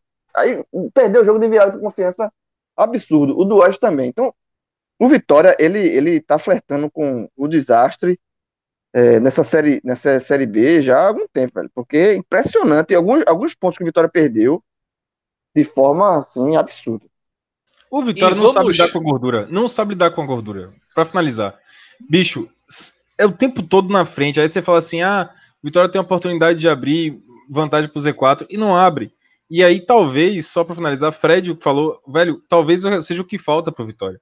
Entrar no Z4 e sentir a pressão, né? Sentir algo batendo na bunda mesmo, para se pressionar. É, talvez seja o que falte, né? Não sei. Vamos então descer aí esse último degrau e chegar na Série C, porque a gente teve também rodada completa e o grupo C, né, o grupo onde está o Santa Cruz, único representante do Nordeste nessa reta final da competição. O Santa Cruz ele viveu um roteiro meio que inverso ao de Itu, conseguiu não levar a virada, né, porque acabou fazendo por onde levar a virada no segundo tempo, mas conseguiu reduzir o dano e tem um cenário para classificação que na, no papel é muito bom, ou pelo menos bom. 99 feeling, cara, é, é eterno, é again. 1999 é again. Olha só. O, o cenário Não, é muito bom, João, que o Santa precisa de quatro pontos. Sim. E aí não precisa fazer conta nenhuma, né? Com quatro é. pontos, seja lá onde forem os quatro pontos. Porém, há uma chance bem razoável de se classificar, mesmo perdendo o Vila e ganhando o Brusque, dependendo aí é, do que acontecer entre Brusque e Tuano. Que tem 48 horas separando os dois jogos. Eu acho que essa talvez seja o ponto de maior incômodo. Mas, incrivelmente, incrivelmente, com cinco pontos, jogando mal as quatro partidas. Né, teve a virada lá dentro do contexto, mas jogou mal. Incrivelmente 11, o Santa 11, tem. 11 contra 11, 11 contra 11 tá jogando mal. Concordo. Isso. Incrivelmente o Santa tem um cenário ainda positivo. Agora, a pergunta é: eu vi um torcedor, é, alguns torcedores falando isso, né? Um torcedor do esporte, de forma mais direta, falando isso. Ele falou, fez um questionamento. Vocês não estão forçando muito em sempre buscar o ângulo positivo para a situação do Santa Cruz e deixando de lado essa mediocridade apresentada. Tem torcedor do Santa que endossa esse mesmo discurso, tá? Arthur Mas, mesmo no nosso eu, grupo. Eu, eu, eu participei do, eu participei do Tele do Santa Cruz e foi exatamente o que eu falei. Inclusive, até o exemplo que o João, não sei se ele ouviu depois, mas foi exatamente o que eu falei. São semanas e semanas com o Santa sem jogar bem. Ele quebrou, ele quebrou a escrita, tendo um a mais, se aproveitou, teve um, um dos seus melhores jogadores sendo é, aparecendo uma figura decisiva, que foi Chiquinho. É, mas quando foi o contrário, ele foi aniquilado. Ele escapou de, ele escapou de uma derrota de, de uma forma impressionante. Com, tipo, ele com a mais foi lá e ganhou o jogo, mas ele com a menos, a diferença foi muito grande. Tanto que o, o telecast foi voltado nisso. Não era o, o Ituano poder era para ter sido melhor do que o Santa, tendo uma mais, ok, podia, mas não era para ter sido 14 a 5 em finalizações. Assim, foi um negócio, parecia que era o Flamengo jogando com a mais contra o Santa Cruz. Então, e, e, nas últimas partidas, o Santa Cruz ele não vem conseguindo, no 11 a 11 assim, melhor dizendo, mas obviamente tem expulsão, faz parte do jogo, mas assim, mas numa situação normal, sem ser uma expulsão do primeiro tempo, como foi nos dois casos, uma expulsão do primeiro tempo lá, aos 39 e um às 43 aqui, uma do Ituano, outra do Santa Cruz, são muitas partidas seguidas e assim, eu tô, eu tô batendo nessa tecla há muito tempo. Assim, já no final da, da, da primeira fase. É, tá. E, uma coisa que foi dita no telecast, para quem não, mas para quem não ouviu, é que o Santa Cruz efetivamente pode subir como tá, do jeito que tá. Mas eles, nesse cenário, possivelmente nesse cenário, ele estará aos 45 do segundo tempo da sexta rodada ali de se levar um gol não sobe, se sai um gol no outro jogo não sobe, eu de repente rezando para acabar os dois jogos e subir, assim, flertando muito com o perigo. E o Santa Perfeito, Cruz, ele, ele, tinha, ele, assim, ele pode subir, mas assim, numa, numa, numa situação que, que era para ser, ser mais tranquila, ela se desenhou de forma mais tranquila, o time, a campanha que o time fez, e não só na Série C, o desempenho que o Santa Cruz teve durante toda a temporada, enfrentando equipes de divisões acima várias vezes e tendo, na imensa maioria das vezes, um, um, rendimento interessante. O único jogo que ele realmente ele não, não, fez, não fez absolutamente nada foi o jogo contra o Fortaleza na, na, na, Copa do Nordeste, mas jogou bem contra o Bahia, ganhou, ganhou do Esporte, ganhou do Náutico, empatou com o Atlético Goianiense fora de casa. Isso, os times de divisões acima, ele fez boas partidas. E, tá, e, e, isso no ano inteiro. Santa Cruz tem pouquíssimas derrotas na, na temporada 2020. E foi assim durante a terceira divisão também, mas ele saiu do trilho, teve aquele relaxamento não voltou mais para o trilho. E são semanas, já que eu digo semanas é porque a Série C é uma divisão semanal. Então ele, são semanas sem jogar bem e mesmo assim está ali, está por um gol marcado, ele não está no grupo de, de, acesso. Mesmo a gente, mesmo com três partidas, é, desculpa, com quatro partidas, ser um grande futebol, ele está totalmente na briga para subir. Por um gol marcado, ele não está na zona de classificação. E assim pode continuar até a sexta rodada e assim pode subir. Mas esse time não, esse time tem capacidade de subir sem ser rezando, como por exemplo foi o acesso contra o 13 da D para C. O 13, o, o, o, o jogo terminou 0 a 0 e o Santa Cruz ali rezando para o 13 não fazer um gol e e, e tomar a vaga do Santa. E não, precisa, é. não precisava ser aquele cenário, aquele acesso poderia ter sido mais tranquilo. E ali, não mata-mata agora. De, é, e no jogo do Ida, você foi buscar o empate também, saiu perdendo. É... Então, então, Mas... então, nesse caso, eu acho que esse time. É... Agora o próximo jogo é fora de casa, vai ser a última ficha de Vila Nova. Vai, possivelmente, se subir, vai ser no aperreio. Porque, porque para isso não acontecer, ele vai ter que ter uma mudança de futebol, uma melhora de futebol quebrando já uma sequência bem razoável de, de, de, de, de tempo. É, mas vamos lá, eu vou, eu vou ser o, agora minha vez ser o Fire do Santa. É, eu continuo achando o Santa um time incapaz de subir pela, pelo que fez até agora na temporada. Vai pegar o Vila Nova, que para mim continua sendo o pior time do grupo. Tá? Largou na frente, largou bem, mas já nos últimos duas rodadas já perdeu força, levou um 3 a 0 em casa do Brusque, não ganhava 200, 200 mil anos assim, 200 jogos não ganhava de ninguém. O Vila Nova para mim sempre foi, ganhou, ah, o detalhe, a única vitória foi justamente contra o Santa no, no jogo no Arruda. Mas continua sendo uma, o, o mais fraco dos quatro. O mais fraco dos quatro. Então, eu não vejo nada de absurdo Santa Cruz vencer o Vila Nova lá. Tá? Por, por futebol, por bola. Eu acho que o Santa Cruz tem um time mais qualificado do que o Vila Nova. E no outro jogo, o Brusque joga em casa com o Ituano. Por isso que eu lembrei 99. Porque se o Brusque vence, o Brusque, o Brusque tá uma vitória do acesso. E óbvio que o Brusque vai encarar esse jogo com o Ituano, o jogo dele do acesso. É o jogo, é o jogo, jogo, jogo em casa. Ele tá uma vitória, 1x0 em cima do, do, do, do Ituano. Subiu o Brusque. Subiu o Brusque. E o jogo do Santa Cruz contra. O jogo do Santa Cruz é um jogo festivo. Então, se o Santa vence o jogo contra o Vila de 1 a 0. Mas eu, mas eu, eu, eu vejo é, como fazer isso, porque, repito, para mim o Vila Nova é o pior dos quatro. E o, e o Brusque faz o jogo, confirma o, o saque, né? O serviço. O jogo contra o, o, o Brusque, olha só, é aquele jogo que a tabela molda para os dois times. Assim, o empate, é, é, o empate classifica os dois. O empate leva o Brusque para decidir o título e vai lá, Brusque, ser campeão da Série C, e o Santa subiu. E aí, aí de novo, aí é 99. Não tem, numa situação dessa, não tem porquê os dois times. É, é, vai, ser um jogo de, vai ser um jogo de comadre. Isso não, não tem. Isso, e, e detalhe, não tá errado, não. Isso, é, a tabela, se acontecer isso, a tabela vai moldar para esse cenário. E aí você vai, você tem uma classificação e o outro tem uma classificação para final vai se colocar em risco por quê? Por quê? Sabe? Eu acho que se, se, o, Santa, se o Santa vence, se o Santa, o Santa tem que criar esse jogo contra o Vila Nova com um jogo, entre aspas, também do acesso. Porque se o Santa Cruz vence, o torcedor do Santa Cruz tem que torcer muito pro Brusque. E se o Brusque vence, acabou o aperreio. Acabou o aperreio. Sobem Brusque e Santa Cruz. Não tem por que pensar diferente. O Brusque já subiria, né, João? Ele chegaria não, aqui só subiria. pelo título. Só pelo o empate título, daria então. o título a ele é 99. E, e, não, é, eu, falando, eu tô lembrando 99 o tempo todo. É, como foi 99? A última rodada de um quadrangular, onde também estava Vila Nova, coincidentemente. O outro time era o Bahia. É, Santa Cruz e Goiás chegaram na última rodada. O empate dava o título da Série B ao Goiás, o jogo no Serra Dourado, e subiu o Santa. E o jogo, é, foi um jogo que entrou pro folclore do futebol pernambucano.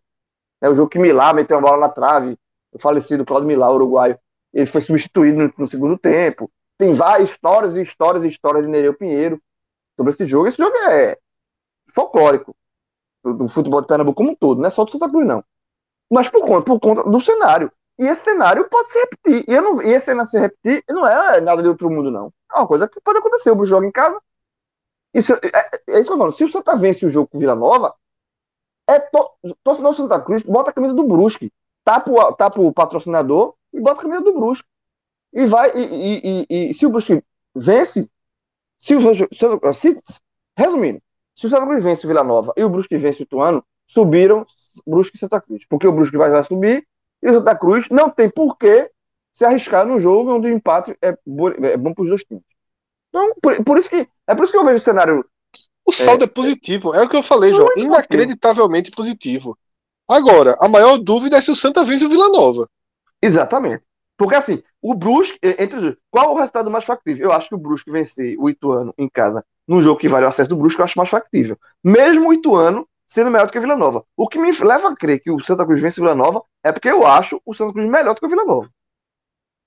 E, e, Agora, e, nenhum resultado desse grupo. Venceu, né? Nenhum resultado desse grupo deu a lógica. Nenhum. Zero. É, Zero.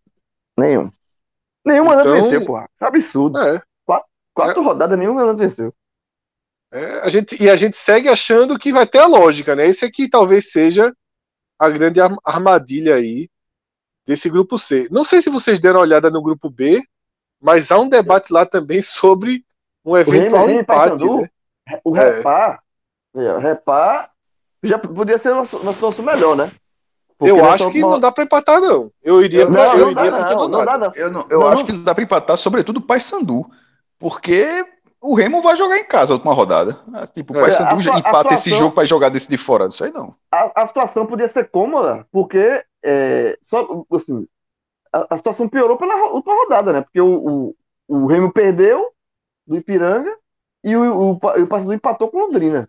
Então, se tornou esse repar um repar importante. Eu acho que não dá para empatar, não. Empatar é. é eu também acho, eu acho que virou, virou uma super decisão aí. Agora, é aquela virou... história 40 do segundo tempo, 35, 40, talvez os dois times tenham um surto aí de, de consciência, né? E dizer é melhor deixar para a última rodada do que ir para um all-in aqui. Eu acho que isso. Eu acho que não vai ter desespero nos minutos finais, sabe? Mas eu acho que o jogo vai ser jogado durante 85 minutos, assim. É, e Aí, talvez caso, na reta final nesse... dê para puxar o freio de mão. E, e, nesse caso, o fato do jogo do Londrina e Ipiranga ser depois faz uma diferença absurda. Absurda, absurda. Se o jogo fosse. Pra... Porque os, os, dois jogos são no domingo. Só que o Repá é às 18 e Londrina e Ipiranga às, às 20 horas. Se fosse o contrário, aí, meu amigo, aí poderia ser o um empate.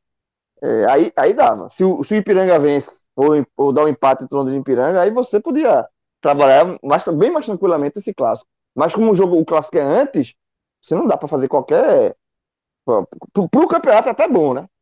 Mas não, totalmente. A situação dos dois, não.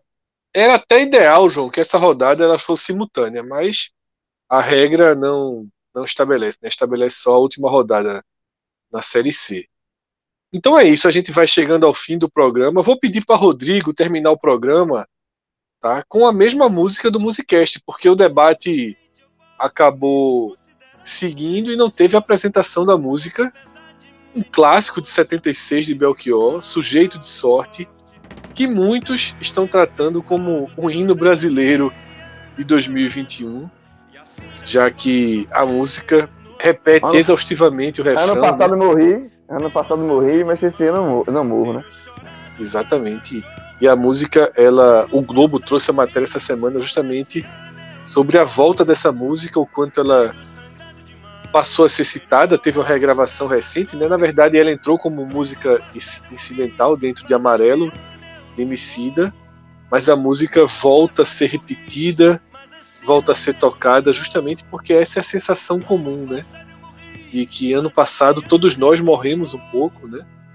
E a gente espera que em 2021 a vida prevaleça, né? Nós vivemos, nós sobrevivemos, mas muita gente ficou pelo caminho e a vida não prevaleceu. A gente espera que nesse 2021 que está começando agora a vida prevaleça. Um grande abraço a todos.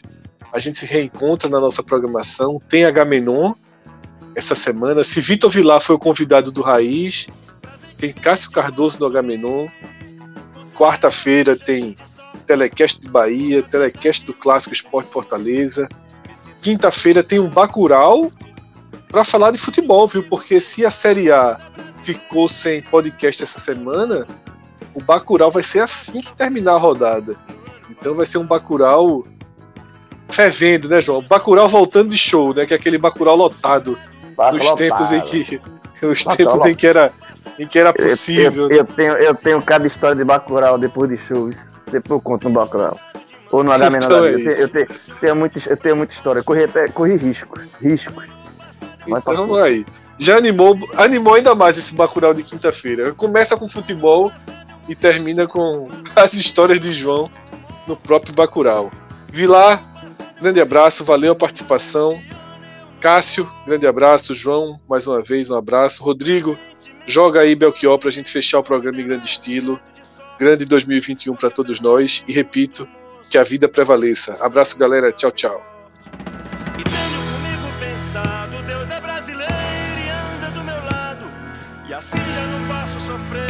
Tenho ano passado. Sangrado demais, tenho chorado pra cachorro. Mas esse ano eu tenho chorado pra cachorro. Ano passado eu morri, mas esse ano eu não morro. Ano passado eu morri, mas esse ano eu não morro. Ano passado eu morri, mas esse ano